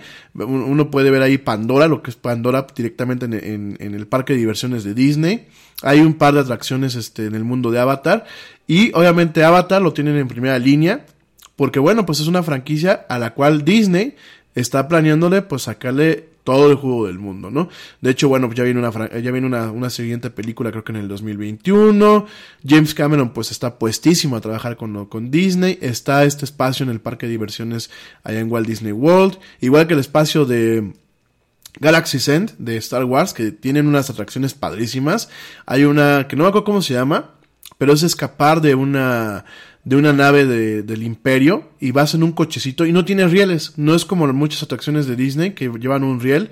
Esa no tiene rieles. Vas en un coche automático, eh, como un coche robot, y vas por diferentes partes. La verdad está padrísima la atracción porque la vi el otro día en YouTube. Si van a Estados Unidos, y van a Walt Disney World, no se pierdan esta parte de eh, Galaxy End. Y bueno, ya platicaremos en su momento también del parque de diversiones. Tenemos todo lo de Star Wars, tenemos este tipo de películas que ahorita que estamos platicando aquí con, con Edgar de, de Fox, en la parte de Avatar. Y de Disney está prácticamente todos los contenidos. De hecho, ellos tienen algo que le llaman eh, la bóveda, en donde hay eh, caricaturas viejas de Walt Disney, o sea, desde las primeras caricaturas de Mickey Mouse, del Pato Donald, eh, de Goofy, de Tribilín, tenemos todas esas caricaturas de antaño. Algunas han sido modificadas eh, por un tema de políticamente correctos, porque bueno, pues ya este, ya hay algunas cuestiones ahí que ya hay que pedir perdón de antemano, porque pues en su momento pues habían cosas que a lo mejor hoy en día se pueden ver como racistas. De hecho, cuando uno empieza a ver Dumbo, porque está Dumbo, te pone una, advertencia de que eh, este, esta, este programa no refleja los valores actuales, ni las costumbres actuales, ni nada, y fue hecho en una, en una época diferente, ¿no? ¿Por qué? Porque yo no sé en qué parte, pero dicen que Dumbo es racista. Bueno, pues ya si, si Dumbo, el elefante de las orejas largas, es racista, pues en una de esas hasta el Yeti en pelotas será racista y bueno, ya afectará a todo el mundo, ¿no? Pero hay muchos contenidos de Disney que tienen esta advertencia en este servicio y hay algunas versiones, algunas caricaturas inclusive que están modificadas justamente porque pues pueden herir susceptibilidades y así dice ¿eh? que pues este por favor evite este se, se se tome en cuenta cuando fueron hechas estas caricaturas o estas piezas, porque pueden herir sensibilidades en el día de hoy. Fíjense cómo hemos llegado. Pero bueno, eso es otro tema para discutir en otro momento, ¿no? Eh, eso es lo que tiene. Está, por ejemplo, grandes películas del cine eh, de Disney. Está Mary Poppins, la primera, en sus 20.000 doblajes. Está La Noche de las Narices Frías, o Lo siento un Dalmatas. Digo, yo siempre la conocí como La Noche de las Narices Frías. En el doblaje para América Latina original, que es una joya esa película. El doblaje es una joya. Está Los Aristogatos, está este, La Dama y el Vagabundo. De hecho, bueno, también hay una serie original para Disney Plus, que es La Dama y el Vagabundo, la versión live action, así con perros de, de adeveras y toda la cosa. Está El Rey León. Están muchas películas de antaño de, de, Disney, muchas caricaturas de antaño. Series de que nos gustaban a nosotros los niños. Está, por ejemplo, Pato Aventuras, la, la versión original este, y la versión moderna de DuckTales, que se las vuelvo a recomendar muchísimo. De hecho, me tienen a mí en diciembre que me ponía a ver en las noches este DuckTales, porque pues quería saber qué pasó con la mamá de Hugo, Paco y Luis, porque resulta que Hugo, Paco y Luis sí tienen mamá, de hecho se llama Della Doc, y en algún momento de la serie está lloviendo, eh, hay, un, hay un conflicto existencial en la familia MacPato porque, bueno, pues se enteran que por culpa del tío rico MacPato, no les voy a, no les voy a hacer un spoiler, pues se enteran que por, eh, por culpa del tío rico MacPato, la mamá de Hugo, Paco y Luis, hermana de Pato Donald, que yo en mi vida pensé que el Pato Donald tuviera hermanos, mucho menos una hermana, hermana del Pato Donald, bueno, pues en un viaje a la luna se pierde. Y la mamá, eh, lo único que les puedo adelantar es que la mamá de Hugo, Paco y Luis está vivo, está viva, se llama Della Doc, y bueno, es en, lo que ha salido en la última, en la última, pues en la última encarnación de lo que son las Doc Tales, ya les hemos hablado el año pasado, las nuevas patoaventuras, por ahí cuando lo, lo comenté en Facebook, hubo gente que me dijo, güey, ¿en dónde estás viendo eso, no? Porque aparte de un tema dramático, o sea, el tema de que viene un rompimiento, aunque sea de media hora en un capítulo de Pato Aventuras, un rompimiento entre el tío rico MacPato, el Pato Donald y sus sobrinos, es así como muy millennial, ¿no? Es como, mientras que Pato Aventuras de mi época era así de, vamos de, aventuras, ¿no? Y lo más que podía pasar de drama era a Joe McQuack, este, estrellando un avión, o al tío rico MacPato peleándose con esta eh, bruja, ¿cómo se llamaba? Mágica, no me acuerdo cómo se llamaba la, la, la bruja pata. Era lo más dramático aquí ya vemos un tema de un conflicto familiar, porque eso es lo que pasa cuando se entra en que el tío rico MacPato tiene cierta culpabilidad en que la mamá de Hugo, Paco y Luis haya desaparecido, ¿no? Y dices, órale, ¿no? Ya esto es como que otro nivel, ¿no? Entonces tenemos esas dos eh, series de, de, de DuckTales, la versión, pues la versión este ochentera y buena onda, y la versión moderna. Y obviamente también hay caricaturas de, de aquel entonces, está el Pato Darwin, está este Aventureros del Aire, está donde sale Balú con el osito y vuelan un avión, este está también este Chip and Dale, eh, los cuando rescatadores, está también este Gárgolas, que me, eh, fíjense que Gárgolas, amigos, me parece que es una de las series de animación de Disney más maduras que en su momento pudieron haber. Y a mí me gustaría volver a ver una serie similar. Gárgolas es de unos, pues unas gárgolas que por un hechizo se, se convierten en gárgolas de piedra en las noches, eh, en el día y en las noches, este, eh, se vuelven pues monstruos de, de veras. No son malos, de hecho mezclan un tema de fantasía con un tema de sci-fi. Eh, es una serie bastante, bastante con un culto, con un, un, bastantes fans, una serie muy madura que nos gustaría ver pues en algún momento un remake por parte de Disney. Obviamente hay algunas series originales, por ejemplo, un, un día de Pixar en la calle, en donde, bueno, pues te ponen a Wally, te ponen a... Eh, ¿Cómo se llama esta serie? Esta película, la de la... La de, ¿cómo se llama? Extrañadamente, no me acuerdo cómo se llama, la, la de los sentimientos y ese rollo. Ahorita se me fue el nombre, ¿no? Y los ponen y ponen hacia la calle con cámaras escondidas y la gente pues reacciona a lo de Pixar en ese momento. Hay documentales en torno a Disney. La verdad es que el, catálogo de Disney por, por 120 pesos al mes o por 60, 70, 80 pesos que cuesta en su momento es un complemento y realmente a lo mejor Disney no quiere competir de una forma frontal contra Netflix en su momento sino que quiere ser un complemento y con este esta pequeña este pues entrando con este costo tan tan tan bajo pues puede ser de alguna forma una intensamente gracias güerita hermosa intensamente.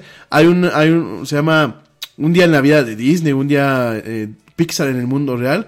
Y por ejemplo el primer capítulo que no lo vi completo ponen lo que es el panel de control de intensamente, lo ponen ahí en la calle, ponen a unos actores y cada vez que le mueven algo al panel de control los actores reaccionan como si estuvieran modificando su, su comportamiento como en la película de Pixar, ¿no? Todo es muy espontáneo, yo quiero ver el de Wally porque parece ser que van a poner un Wally este, caminando por las calles de Nueva York, me parece que puede ser muy interesante y el contenido que tiene está bastante, bastante bueno. Ahorita me voy al tema de Mandalorian. Como vamos de tiempo, traemos una hora trece, me quedan 17 minutos. Y este, y la verdad es, eh, yo creo que Disney, a lo mejor en un principio no va a pelear contra Netflix, por lo que te acabo de comentar. Creo que su estrategia es volverse un complemento. Y poco a poquito ir creciendo, creciendo, creciendo, hasta que en algún momento, bueno, pues ya se empieza a ver quién vive con las demás plataformas como Amazon Prime, como Netflix, como etc. Por aquí me dicen como Blim, no, como Blim no, pues pobrecitos Televisa, se tardaron mucho y pues, ¿qué le vamos a hacer, no? De Mandalorian, para no extenderme tanto y irme con, con la agenda del día de hoy. De Mandalorian me pareció que fue una sorpresa muy agradable. Me parece que es el camino a seguir en torno a lo que es el universo de Star Wars. Me parece que es el rompimiento con George Lucas. Yo creo que George Lucas eh, no podemos hablar mal de él en el sentido de que pues él creó Star Wars y él creó el universo y es su obra. Pero me parece que ya en, en, en los últimos tiempos con George Lucas eh, tenía muy distorsionado lo que era el concepto de Star Wars, ¿no? Y lo vimos con estas últimas tres películas que siento yo humildemente que todavía George Lucas, aunque fuera de consultor lejano, externo y eso, metió un poco la, entre que metió un poco la mano él y entre que a J.J. Abrams, que fue el director de la primera y la, de la última película, híjole, se le fueron, se le fueron un poquito las cabras al monte, ¿no?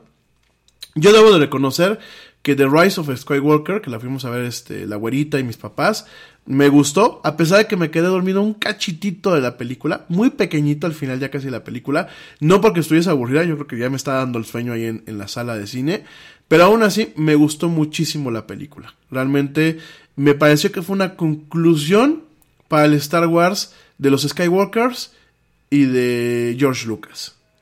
Y por otro lado tenemos este Star Wars en donde vemos a The Mandalorian, en donde The Mandalorian si hay algunos aspectos como lo es la fuerza, como son eh, los, dro los droides, como es este, bueno, Baby Yoda, los Yoditas, que bueno, el Baby Yoda, pues yo creo que todo el mundo, aunque no hemos visto la serie, ya lo hemos visto interminablemente en memes, eh, pues sobre todo aquí en México.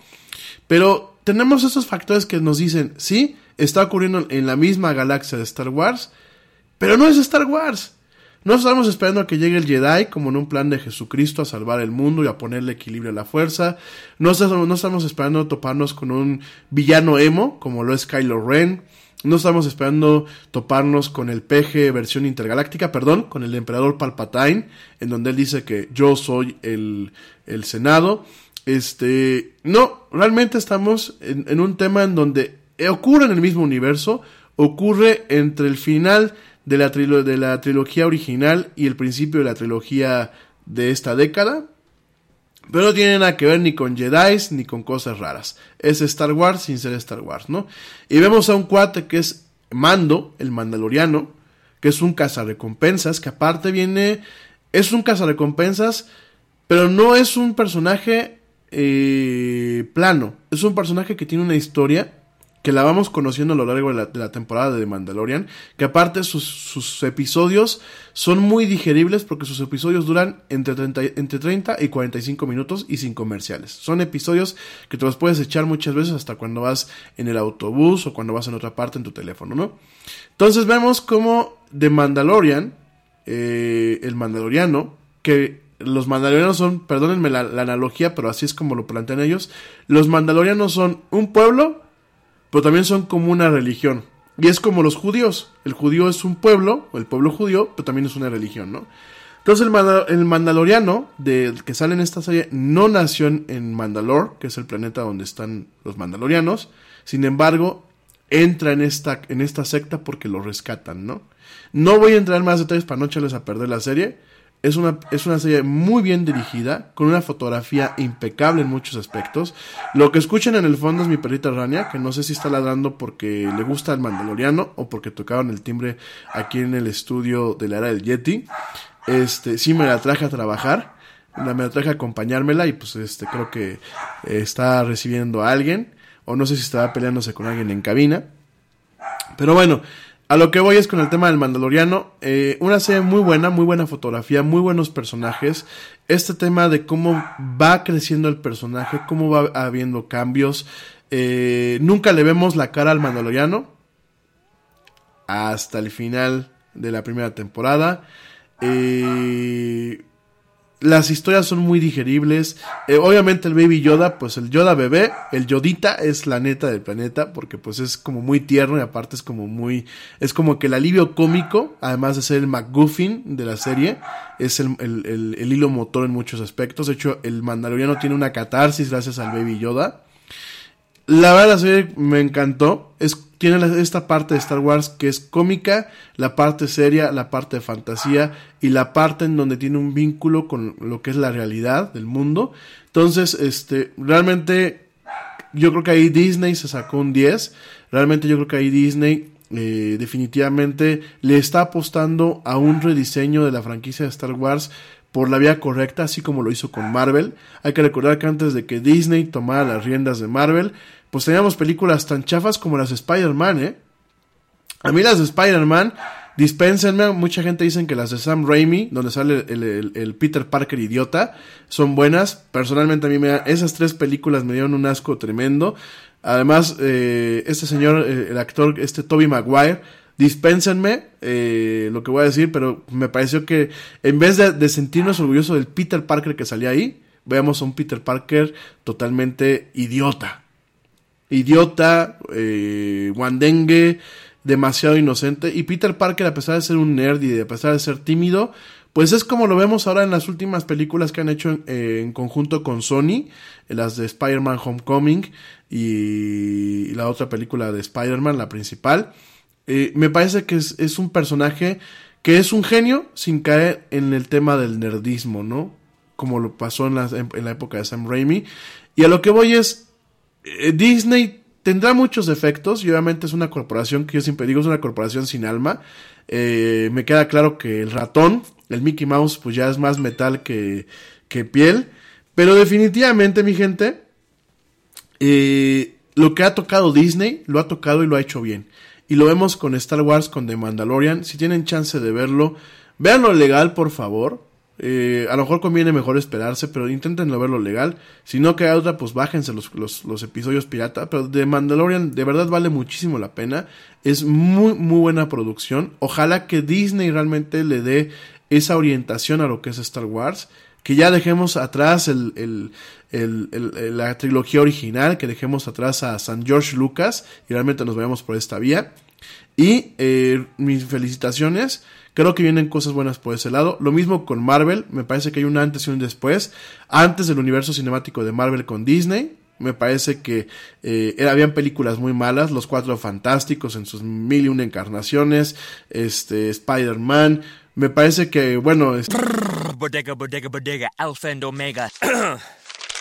Siamese sailors sell celery sandwiches. Sawing about a serving platter. Hey, Jamie. Yes. Uh, did uh, did you want to try reading that line on the script there? Oh, yeah, let's see. Uh, you could save big when you bundle your home and auto with Progressive, that one? Yes. Yeah, no, I'm just not warmed up yet. Shouldn't be long. Lay, lay, lay, detector test. Indecent. Bundle your home and auto with Progressive today. The marmot mangled my mushy workman cake. Progressive Casualty Insurance Company and Affiliates. Spark innovation across your federal agency with IT hardware, software, and services from Connection Public Sector Solutions. Your technology procurement challenges will meet their match as Connection's dedicated account managers offer exceptional customer service, and our extensive list of supported federal contracts means you'll always get a price that works for your budget. Learn more about innovation for your agency with Connection Public Sector Solutions at connection.com/fedcontracts. este, Ghost Rider. Me parece que ahorita estamos llegando a un punto en donde Disney realmente no solamente busca obviamente el dinero porque es una corporación, sino que realmente escucha a los fans. Y me, me está gustando cómo están llevando todo esto. Creo que este año con las series que van a pasar en, en Disney Plus, en el tema de Marvel y en el tema mismo de Star Wars, porque por ahí parece ser que viene otra serie más de Star Wars, además de la segunda temporada de The Mandalorian, porque ya fue renovado para una segunda temporada. Eh, me parece que tenemos un buen servicio que puede complementar la oferta de eh, servicios que tenemos de streaming. Definitivamente, ¿no? Tiene cosas muy buenas, además de todo el catálogo viejito, para los que ya estamos un poquito más rucos. Todo el catálogo viejito, Winnie Pooh, este, las caricaturas originales de Mickey Mouse, etc, etc, etc. Las caricaturas de los sábados por la mañana de Chip and Dale, etc. Creo que lo tiene y realmente cuando llegue aquí a México puede ser un parteaguas para lo que es el tema de las plataformas de streaming. ¿Qué va a pasar? Pues lo siento mucho, no le tiro mala vibra a Televisa, pero ¿qué va a pasar? Que Sublime en algún momento se va a terminar de, de disolver, porque realmente no hay.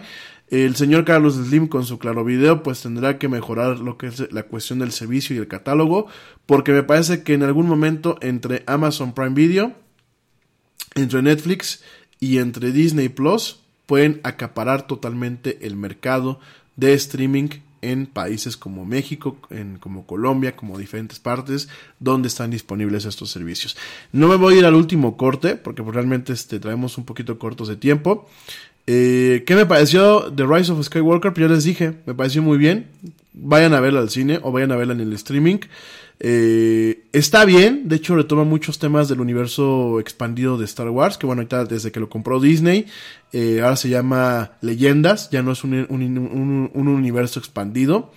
Ya la próxima semana les platico un poquito con más calma de dónde salió el tema de por qué el emperador Palpatine regresó, algunos temas del uso de la fuerza, etc. Creo que Disney escuchó a sus fans, aunque la ejecución quizás, digo, a mí me gustó la película, pero quizás la ejecución no fue como yo la esperaba, ¿no? Pero igual, vamos a platicarlo con más calma la próxima semana.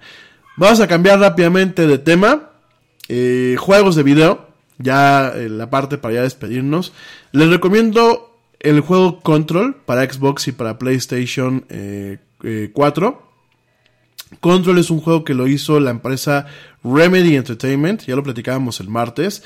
Es un juego en donde tú eres una mujer, Jessie Faden, que eh, llega, no voy a dar muchos spoilers, pero llega a lo que es el Buró Federal de Control de los Estados Unidos. Háganse cuenta como el FBI, pero la versión paranormal o paranatural del FBI, ¿no? Y vemos un juego que a mí me tiene fascinado el juego. De hecho, ya estoy esperando ansiosamente la, la, primera expansión, porque van a salir dos expansiones para este juego. Tenemos un juego que toma eso de los, de los expedientes secretos X, ese tema de, de, de, misterio, de lo que les platicaba yo la semana pasada, bueno, el martes, perdón, del New Strange. Toma eh, lo que es Fringe, la serie de Fringe que también les estaba comentando el martes, lo toma también. Toma lo que es el mito del SCCP o SCP. Este mito del SCP es una comunidad en Internet en donde es una fundación, así es una, a nivel literario hablando, es una fundación que se encarga de eh, investigar, cuidar y proteger lo que son fenómenos paranormales, ¿no? Entonces, eh, cuando uno entra a la página, porque aunque a, han habido juegos y han habido franquicias, inclusive han habido algunas películas y algunas series que han tomado algunas cuestiones de lo que es este mito de SCP, Y bueno, de hecho, eh, directamente los productores de eh, Control dicen que tomaron muchísimo de esta comunidad. Todo está escrito por usuarios. Cualquiera puede escribir un, un artículo de SCP. Y cuando uno escribe un, un artículo de SCP es de un objeto o es de algo paranormal que está contenido. Y bueno, en el archivo que se escribe ahí, se escribe qué es, qué está contenido y cuáles son sus efectos, ¿no? Algunos son cómicos. Por ejemplo, hay uno de un video de, un partido de básquetbol muy lamentable, en donde se dan cuenta que la gente que está en ese video tiene conciencia de que está en un video y no pueden escapar, ¿no? Digo, así ese tipo como de cosas paranaturales, así escriben ese tipo de cosas, hacen fotografías, suben todo, y es un universo que inclusive ya, ya ha tenido, te digo, participación en películas, participación en algunas historias, por ahí salió un videojuego, y es una comunidad muy grande, la comunidad de es SCP Foundation, así se llama, o SCP Foundation. Eh, va muy vinculado a la comunidad de los creepypastas, que ya habíamos platicado en su momento. Y la verdad de ahí también toma lo que es Control, toma de, esta parte también. Y todo lo amalgama y tenemos una- un, un juego de acción, porque últimamente es un juego de acción. En el Jesse Faden pues tiene su arma, un arma especial que le, llaman este The Service Weapon, que aparte es un arma que parece un revólver, pero va cambiando de, de modo de acuerdo a lo, que uno va jugando y a lo que va consiguiendo en el juego. Tiene ciertos poderes, cada vez, cada vez que toca un objeto de poder, que bueno, eso viene de un tema mitológico, eh, de lo que son los objetos de poder, como lo que fue Excalibur, eh, diferentes armas a lo largo del tiempo, armas famosas se, se basa en este mito y bueno, pues eh, su arma tiene capacidad de cambiar de acuerdo a cada cosa. Los objetos que toca, por ejemplo, toca una caja fuerte y esa caja fuerte le permite un cierto poder. No voy a decir cuál es porque obviamente es parte de toda la historia. Tiene una historia que cuando uno lo empieza a jugar, lo sigues jugando. A pesar de que el juego es muy difícil y no, y no tiene, no tiene para modificar la dificultad, hay unas partes que dices, ya, por favor, es frustrante porque te matan a la primera. Pero realmente uno como quiere seguir viendo la historia, quiere ver qué es lo que pasa en este buró, porque pues él ya llega a la oficina, ¿no? Y ella, automa cuando tú, cuando tú empiezas el juego, ella va llegando a este buró de, de control federal, que parece como si fuera un edificio del FBI, y ella va a conseguir un trabajo de asistente de intendente. De hecho, le va a ayudar al conserje, ¿no? A, a limpiar, a trapear y todo. Y conforme vas buscando con quién te vas a entrevistar, conoces al conserje, porque el conserje es un personaje en sí mismo. Y vas viendo cómo va cambiando el edificio, porque el edificio está vivo. Y va cambiando y de pronto donde había una pared, de pronto tienes un elevador y dices, ¿qué hubo de eso? ¿De dónde salió? Y ahí te picas si quieres ver realmente de qué va la historia, ¿no? Además de que lo que tiene Remedy es que mezcla lo que es el actor digital o lo que es el, el personaje en el videojuego de motion capture con algunos videos de, de, de, actores reales, ¿no? De hecho, bueno, pues el director del, del, del buró, porque cuando tú llegas hay un director, después ya no lo hay, cambia el tema del director, no les quiero dar un spoiler, este, te va dejando mensajes y son mensajes en video con actores de Remedy que han salido en otros juegos de ellos, en Alan Wake y que han salido también en, en Quantum Break.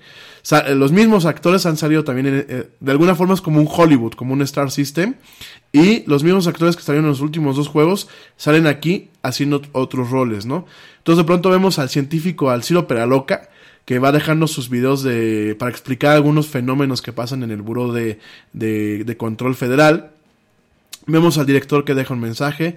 Vemos al consejo directivo. No les voy a, no les quiero decir quién es, qué es el consejo directivo, pero es algo que conforme van dejando los mensajes dices, ¿qué onda, no? Y vamos viendo un, un edificio que aparte el edificio está inspirado en el tipo de arquitectura brutalista, de la cual ahorita voy a, darte un par de, de, de, nortes. Pero de verdad, ¿eh? Este, tienes esta parte, además tienes eh, programas de radio, porque tienes muchas cosas de, de, multimedia que vas descubriendo y vas rescatando, ¿no? Además de los mensajes que va dejando el Ciro Peraloca y los mensajes que van dejando el director y el consejo, eh, te encuentras con programas de radio, te encuentras con algunas cuestiones de eh, informes que aparte van complementando la historia y van vas haciendo que entiendas pues de qué van hablando. Y además de todo lo, de todo esto miren a mí eso fue algo que me encantó. Hay un programa infantil fíjense nada más hay un hay seis segmentos de un programa infantil creado dentro del mismo juego creado dentro del mismo universo con títeres pero son como, como, como un tema así súper creepy, súper terrorífico. Yo me acuerdo que la primera vez que me topé con uno de esos videos era de noche y ya era muy tarde. Y en vez de decir, hay cosas para niños, como que hasta me dio más cosa, ¿no? Y salen dos chamaquitos tratando, pues, como de explicar algunos fenómenos sobrenaturales. De hecho, en mi, en, en, una de mis redes personales compartí uno de los videos donde, bueno, sale un personaje que es el, el Mr. Bones, que pues bueno, es como una calaca, pero es una calaca que da miedo, no porque sea la calaca, no porque sea la parca, sino por la forma en la que la diseñaron, ¿no?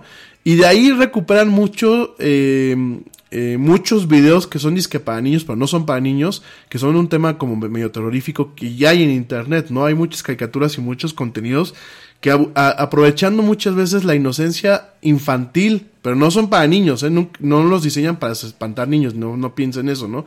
Los diseñan para adultos, pero con ciertos iconos que a nosotros de niños nos daban miedo, por ejemplo, los payasos, la oscuridad, ese tipo de cosas. Ellos lo recuperan y lo plantean en el juego para darle un poco más de ambiente, para generar atmósfera.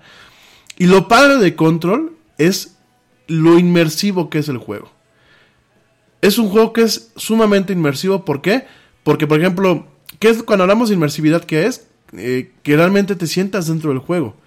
Y muchas, el que te sientas dentro del juego no solamente depende de que los buenos gráficos o depende de lo que es el juego como tal. Depende muchas veces de que hayan cosas que a ti te, te parezcan cotidianas. Entonces en el juego pues encuentras baños, el baño de hombres y el baño de mujeres. Encuentras oficinas con papeles, con libros, con cosas con las que puedes interactuar. Y el hecho de poner una parte para squinkles, o sea, como un show para squinkles, pero que al final termina siendo bastante creepy, bastante tenebroso, le da un poco más de atmósfera y de inmersividad a este juego. Es un juego bastante... puede ser corto si tú quieres ir corriendo por el juego, puede ser eh, bastante largo si quieres hacer las, las misiones adicionales. Eh, hay partes donde directamente uno se atora y no avanza hasta que realmente le dominas. Es un juego de persistencia. Es un juego de estrategia también en algunos puntos, aparte de que es acción. Y sobre todo la historia a mí me parece increíble, ¿no? Y la forma en la que está hecho el buró del edificio completo, porque todo pasa dentro de un edificio. Eh, el, edificio como tal está inspirado en la arquitectura eh, brutalista o o de brutalismo. Que bueno, pues es este tipo de arquitectura que emergió a mediados del siglo XX y ganó popularidad entre 1950 y 1960, ¿no?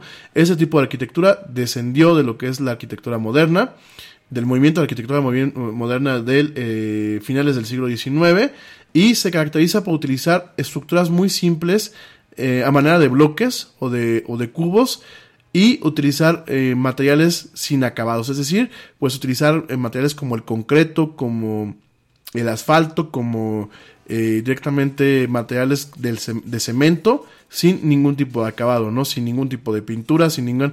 Miren, por ejemplo, algunos cafés de Starbucks hoy en, hoy en día y algunas oficinas, por ejemplo, de coworking, están inspiradas en lo que es el movimiento brutalista. Si ustedes voltean a ver, muchas ven los cables, los tubos y los ductos por fuera, ven todo de, concreto, el, el, piso no tiene ningún tipo de losa, es un concreto tratado. Eso es brutalismo, ¿no?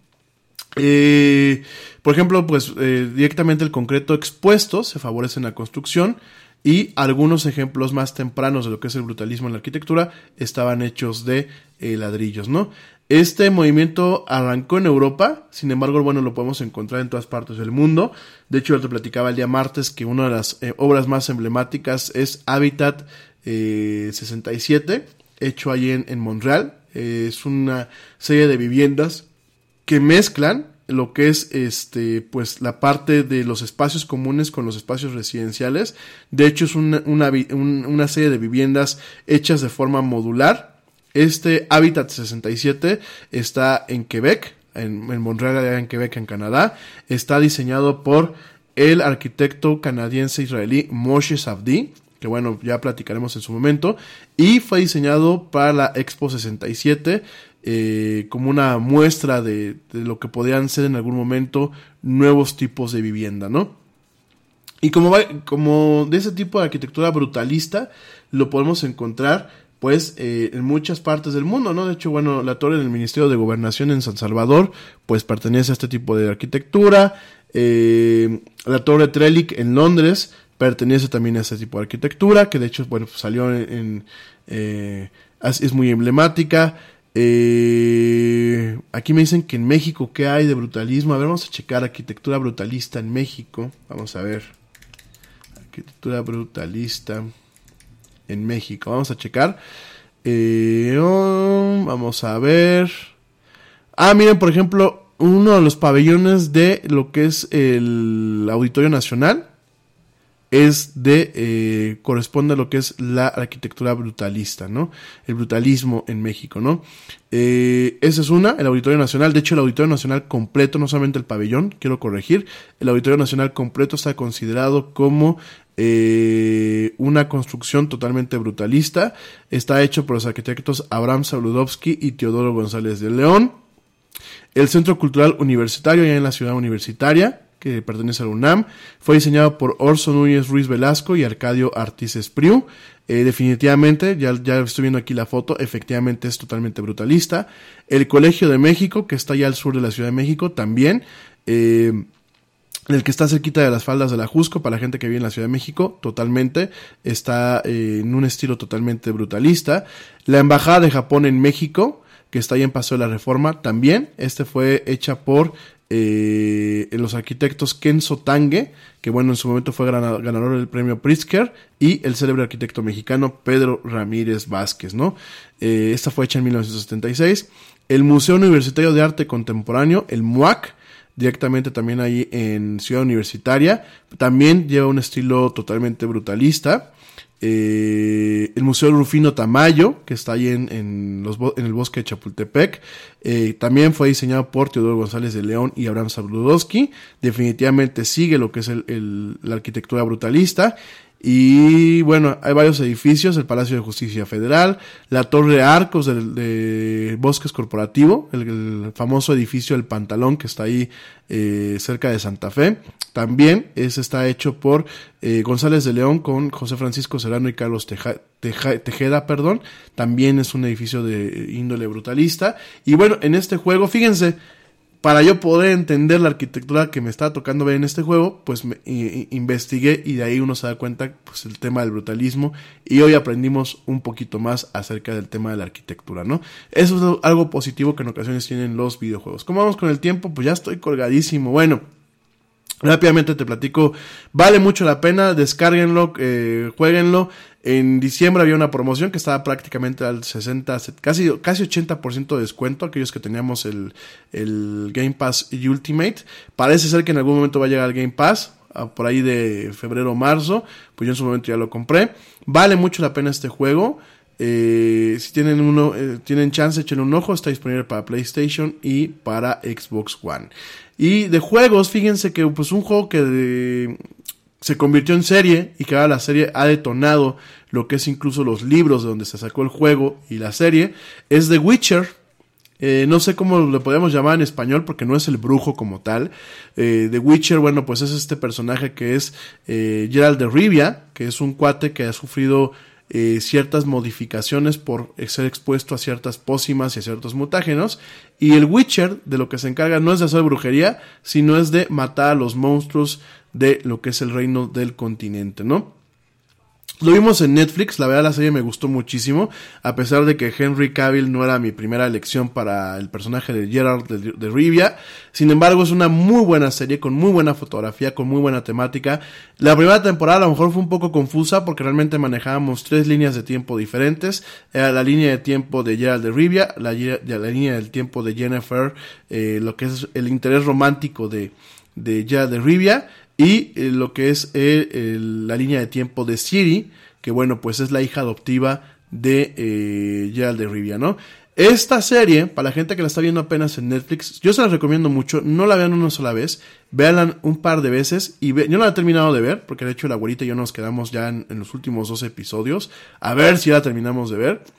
Pero esta serie se la recomiendo muchísimo. Véanla si pueden un par de veces y véanla, a pesar de que el doblaje en, en, latinoamericano está excelente, si pueden, véanla en su lenguaje original para que no pierdan detalle de algunas cosas, ¿no? La serie está muy bien, tiene muy buena fotografía, puede ser confuso en algunos aspectos, pero está muy bien montada. Por supuesto, para la gente que me diga, es que no es Game of Thrones, nada va a ser Game of Thrones. No hay de alguna forma eh, todavía algo que emule el éxito de la serie. Yo creo que son series diferentes. Sin embargo, apunta a ser una muy buena serie. Ya está comprada, autorizada creo que hasta la tercera temporada. Eh, Henry Cavill, más allá de su peluca y de sus... mm, mm, mm, me parece que es un buen personaje de The Witcher. Eh, tiene muchas cosas rescatables. Eh, por ejemplo, el tema de pues el empowerment que tienen las mujeres y el sacrificio que a veces uno tiene que hacer para convertirse en quien realmente quiere ser.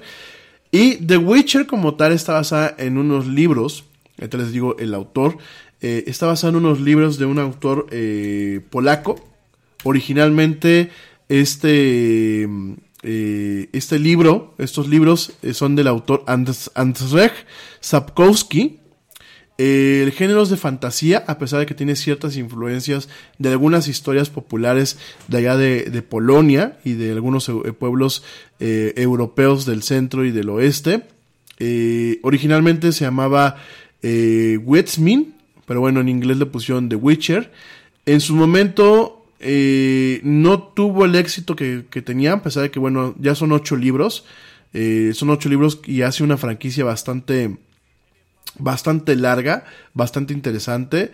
Eh, en su momento, eh, este señor, este Ansrej Sapkowski, eh, le vende los derechos de explotación de la franquicia a CD Projekt, que es una empresa polaca que es la que hizo los juegos, y de ahí se disparan. Y de hecho, realmente el interés de producir la serie de televisión, a pesar de que está basada en los libros, y eso hay que entenderlo muy bien, no está basada en el videojuego, sino está basada principalmente en los libros como tal. A pesar de todo eso, pues eh, Netflix y los sus ejecutivos toman la decisión por el éxito que han tenido los videojuegos, ¿no? Hasta el momento hay tres videojuegos. El último se llama The Witcher 3, eh, Wild Hunt. Ese es el que está disponible para las consolas de última generación. No importa si no has podido jugar los dos primeros. El último juego es una historia en sí misma. Y a pesar de que, bueno, te puede ayudar a conocer un poquito el universo de The Witcher cuando empiezas a jugar el The Witcher 3. Eh, si no tienes, si no lo has jugado antes, no pasa nada. De hecho, yo lo empecé a jugar sin conocer mucho de la historia. Me enganchó. De hecho, lo que es... Eh... Ay, qué fea música me pusieron ahorita de fondo. Déjenme cambiar de música. Ya. Este... De hecho, eh, lo que es la esencia de The Witcher, porque tú vas con tu, tu, brujo caminando por todo el reino, matando monstruos, haciendo algunas misiones, hablando con gente, eh, bañándote en una tina, porque es la parte como que sexy del juego, eh, echándote tus rounds, este, pues más íntimos con Jennifer y con las que se dejan en el juego. Entonces tienes esta parte, es un juego eh, bastante interesante, el, el, tema gráfico pues también es muy muy atractivo, sobre todo en, en las versiones para consolas nuevas. Eh, también salió para Nintendo Switch, eh, aunque obviamente no tiene el atractivo visual que tienen las consolas como la PlayStation y la Xbox One. Pero si ustedes lo quieren bajar para Nintendo Switch o lo quieren comprar para Nintendo Switch, bienvenidos, ¿no? Ya tienen varias, varias expansiones, tienen dos. Y la verdad el juego es muy interesante la forma en la que pues Gerald de Rivia se puede mover por todo el continente, por varios eh, eh, parajes de onda medieval y fantasiosa. Y además de todo, bueno, pues mucho de lo que es... Eh, aquí me ponen que qué barbaridad. Pues sí, ¿qué te digo? Pues así es el juego. Este, mucho de lo que es este tema de la exploración, de este tipo de misiones y del alcance del mundo, fue emulado en su momento por lo que es eh, The Legend of Zelda Breath of the Wild, que bueno, pues es, sigue siendo una de las máximos juegos para la Nintendo Switch. Es por lo que realmente vale la pena comprarte una Nintendo Switch hoy en día todavía, a pesar de que bueno, la secuela pues ya viene, Breath of the Wild 2. Y realmente bueno, es muy entretenido, es un juego bastante largo, es obviamente un juego de rol, porque tú vas cambiando las habilidades de, de, Gerald, de, Gerald de Rivia. Cada vez que te vas a echar un monstruo, pues tienes que investigar cuáles son sus debilidades, qué aceites le puedes poner a tus espadas, porque obviamente hay aceites que pueden matar más rápido a un monstruo, qué tipo de poderes vas a utilizar, qué tipo de pociones, cómo lo puedes capturar, cómo lo puedes, así como lo vieron ustedes un poquito, cómo, cómo pensaba Gerald de Rivia en la serie para echarse ciertos monstruos, lo mismo pasa en el juego, pero obviamente tú eres quien manipulas a Gerald de Rivia, ¿no? Entonces, eh, muy recomendado. Yo me, tardé muchísimo en empezarlo a jugar. Lo empecé a jugar, lo paré por este, jugar con, este control. Déjenme que se me pase un poquito la moda del control y bueno, ya regresaremos. Y ya seguiré platicando cómo vamos en este juego de The Witcher. Ya en su momento platicaré un poquito más de la historia la próxima semana. Un poquito más de los orígenes y de los eh, historias de la vida real que a lo mejor permearon esta fantasía, esta fantasía polaca. Pero bueno, muy recomendable la serie, muy recomendable el juego. Está disponible para PlayStation, para PC, para Xbox One y para Nintendo Switch. Por si lo quieren jugar, muy, muy, muy recomendable, ¿no? Y sobre todo les vuelvo a recomendar Control. Control está, para la PC, está para, la Play, para la PlayStation, está para la Xbox One y aparentemente puede que salga pronto para la Nintendo Switch, aunque no creo porque realmente es un juego que en la, en la Xbox One eh, hay partes donde pierde un poquito lo que es el rendimiento gráfico. No me imagino en la Nintendo Switch qué sacrificios se tengan que hacer para poderla correr en esta pequeña consola, ¿no? Eh, más juegos, bueno, ya la próxima semana platicamos un poquito más de, otros juegos que hay. Por ahí tenemos este The Outer Wilds, del cual estuvimos platicando. The Outer Worlds, que también es otro juego que está también muy al alcance. Y bueno, obviamente todo lo que se viene en torno a juegos japoneses como Final Fantasy, eh, como Dragon Warrior, en fin, ya platicaremos la próxima semana. Uf, bueno, pues ya con esto llegamos al fin de esta emisión de la del Yeti. Uf, déjenme tomar un dedito aire. Yo los espero el próximo martes en punto a las 7 pm, en martes de de actualidad, perdón, martes de actualidad. Eh, para la gente que me escucha en vivo, para la gente que me escucha en diferido, bueno, pues los espero cuando ustedes tengan chance. Y te recuerdo que mañana voy a estar a las 10 de la mañana en Mamás SOS y a las... Sí, control está para PC, querido primo. De hecho, lo puedes bajar directamente de la tienda de Epic. No está en Steam, está directamente de la tienda de Epic. Si te pide cierta máquina. Te pide, creo que una GTX, en el caso de Nvidia, una GTX 1080, no me acuerdo cuál es el, el modelo, pero son de los últimos este, tarjetas gráficas. En el caso de la Radeon, son de las últimas Radeon que pueden haber. Y te pide, creo que te está pidiendo 16 megas en memoria, ¿eh? No me hagas mucho caso. Chécalo, pero sí está disponible para PC, para Xbox One y para PlayStation 4. Me dicen que la versión de, Xbox One y de Xbox One X es mucho más rápida y está más pulida que la de PlayStation 4 y la de PlayStation 4 Pro. Así que, bueno, yo nada más se los paso al costo. Eh, en fin, mi gente, ya me voy. Te recuerdo que mañana voy a estar a las 10 de la mañana en Mamás SOS. En la tarde voy a estar con eh, La Vuelta al Mundo en un clic. Vamos hablando de videojuegos, obviamente no con todos sus tecnicismos, sino más que nada para aconsejar a los papás. Y yo te espero el próximo martes en una emisión más de la del Yeti en vivo a partir de las 7 pm hora de la Ciudad de México a través de las plataformas que ya te dije. Mil gracias por acompañarme, gracias por la paciencia, gracias por aguantarme que me tardara, gracias por permitir que me extendiera un poquito más. Saludos, les mando abrazos a todos, espero que tengan un excelente jueves, que descansen, ya huele a fin de semana, pásenla muy bien, disfruten su fin de semana, descansen, manejen con cuidado, no beban mucho. Pórtense mal, cuídense bien, nieguenlo todo. Y como dice el tío Yeti, vámonos. ¿Por qué? Pues porque ya nos vieron. Nos escuchamos la próxima semana. Gracias.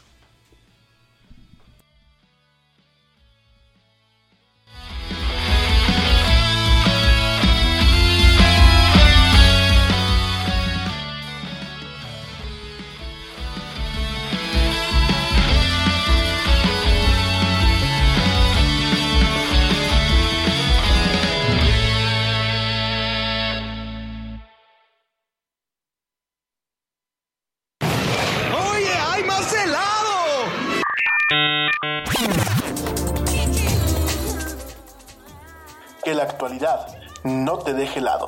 Te esperamos en la siguiente emisión de La Era del Yeti.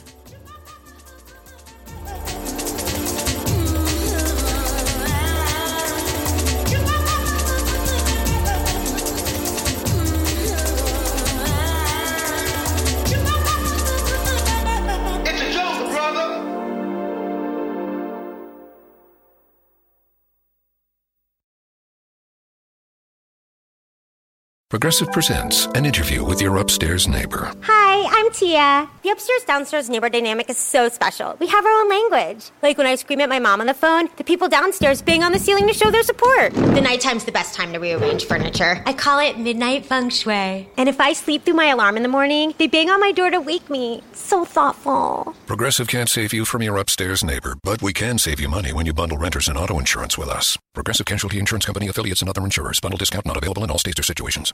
London Stock Exchange Group is here to be your essential global markets infrastructure and data partner, where open isn't just a platform, but a philosophy, giving you the freedom to make your mark in the world. LSEG, open makes more possible.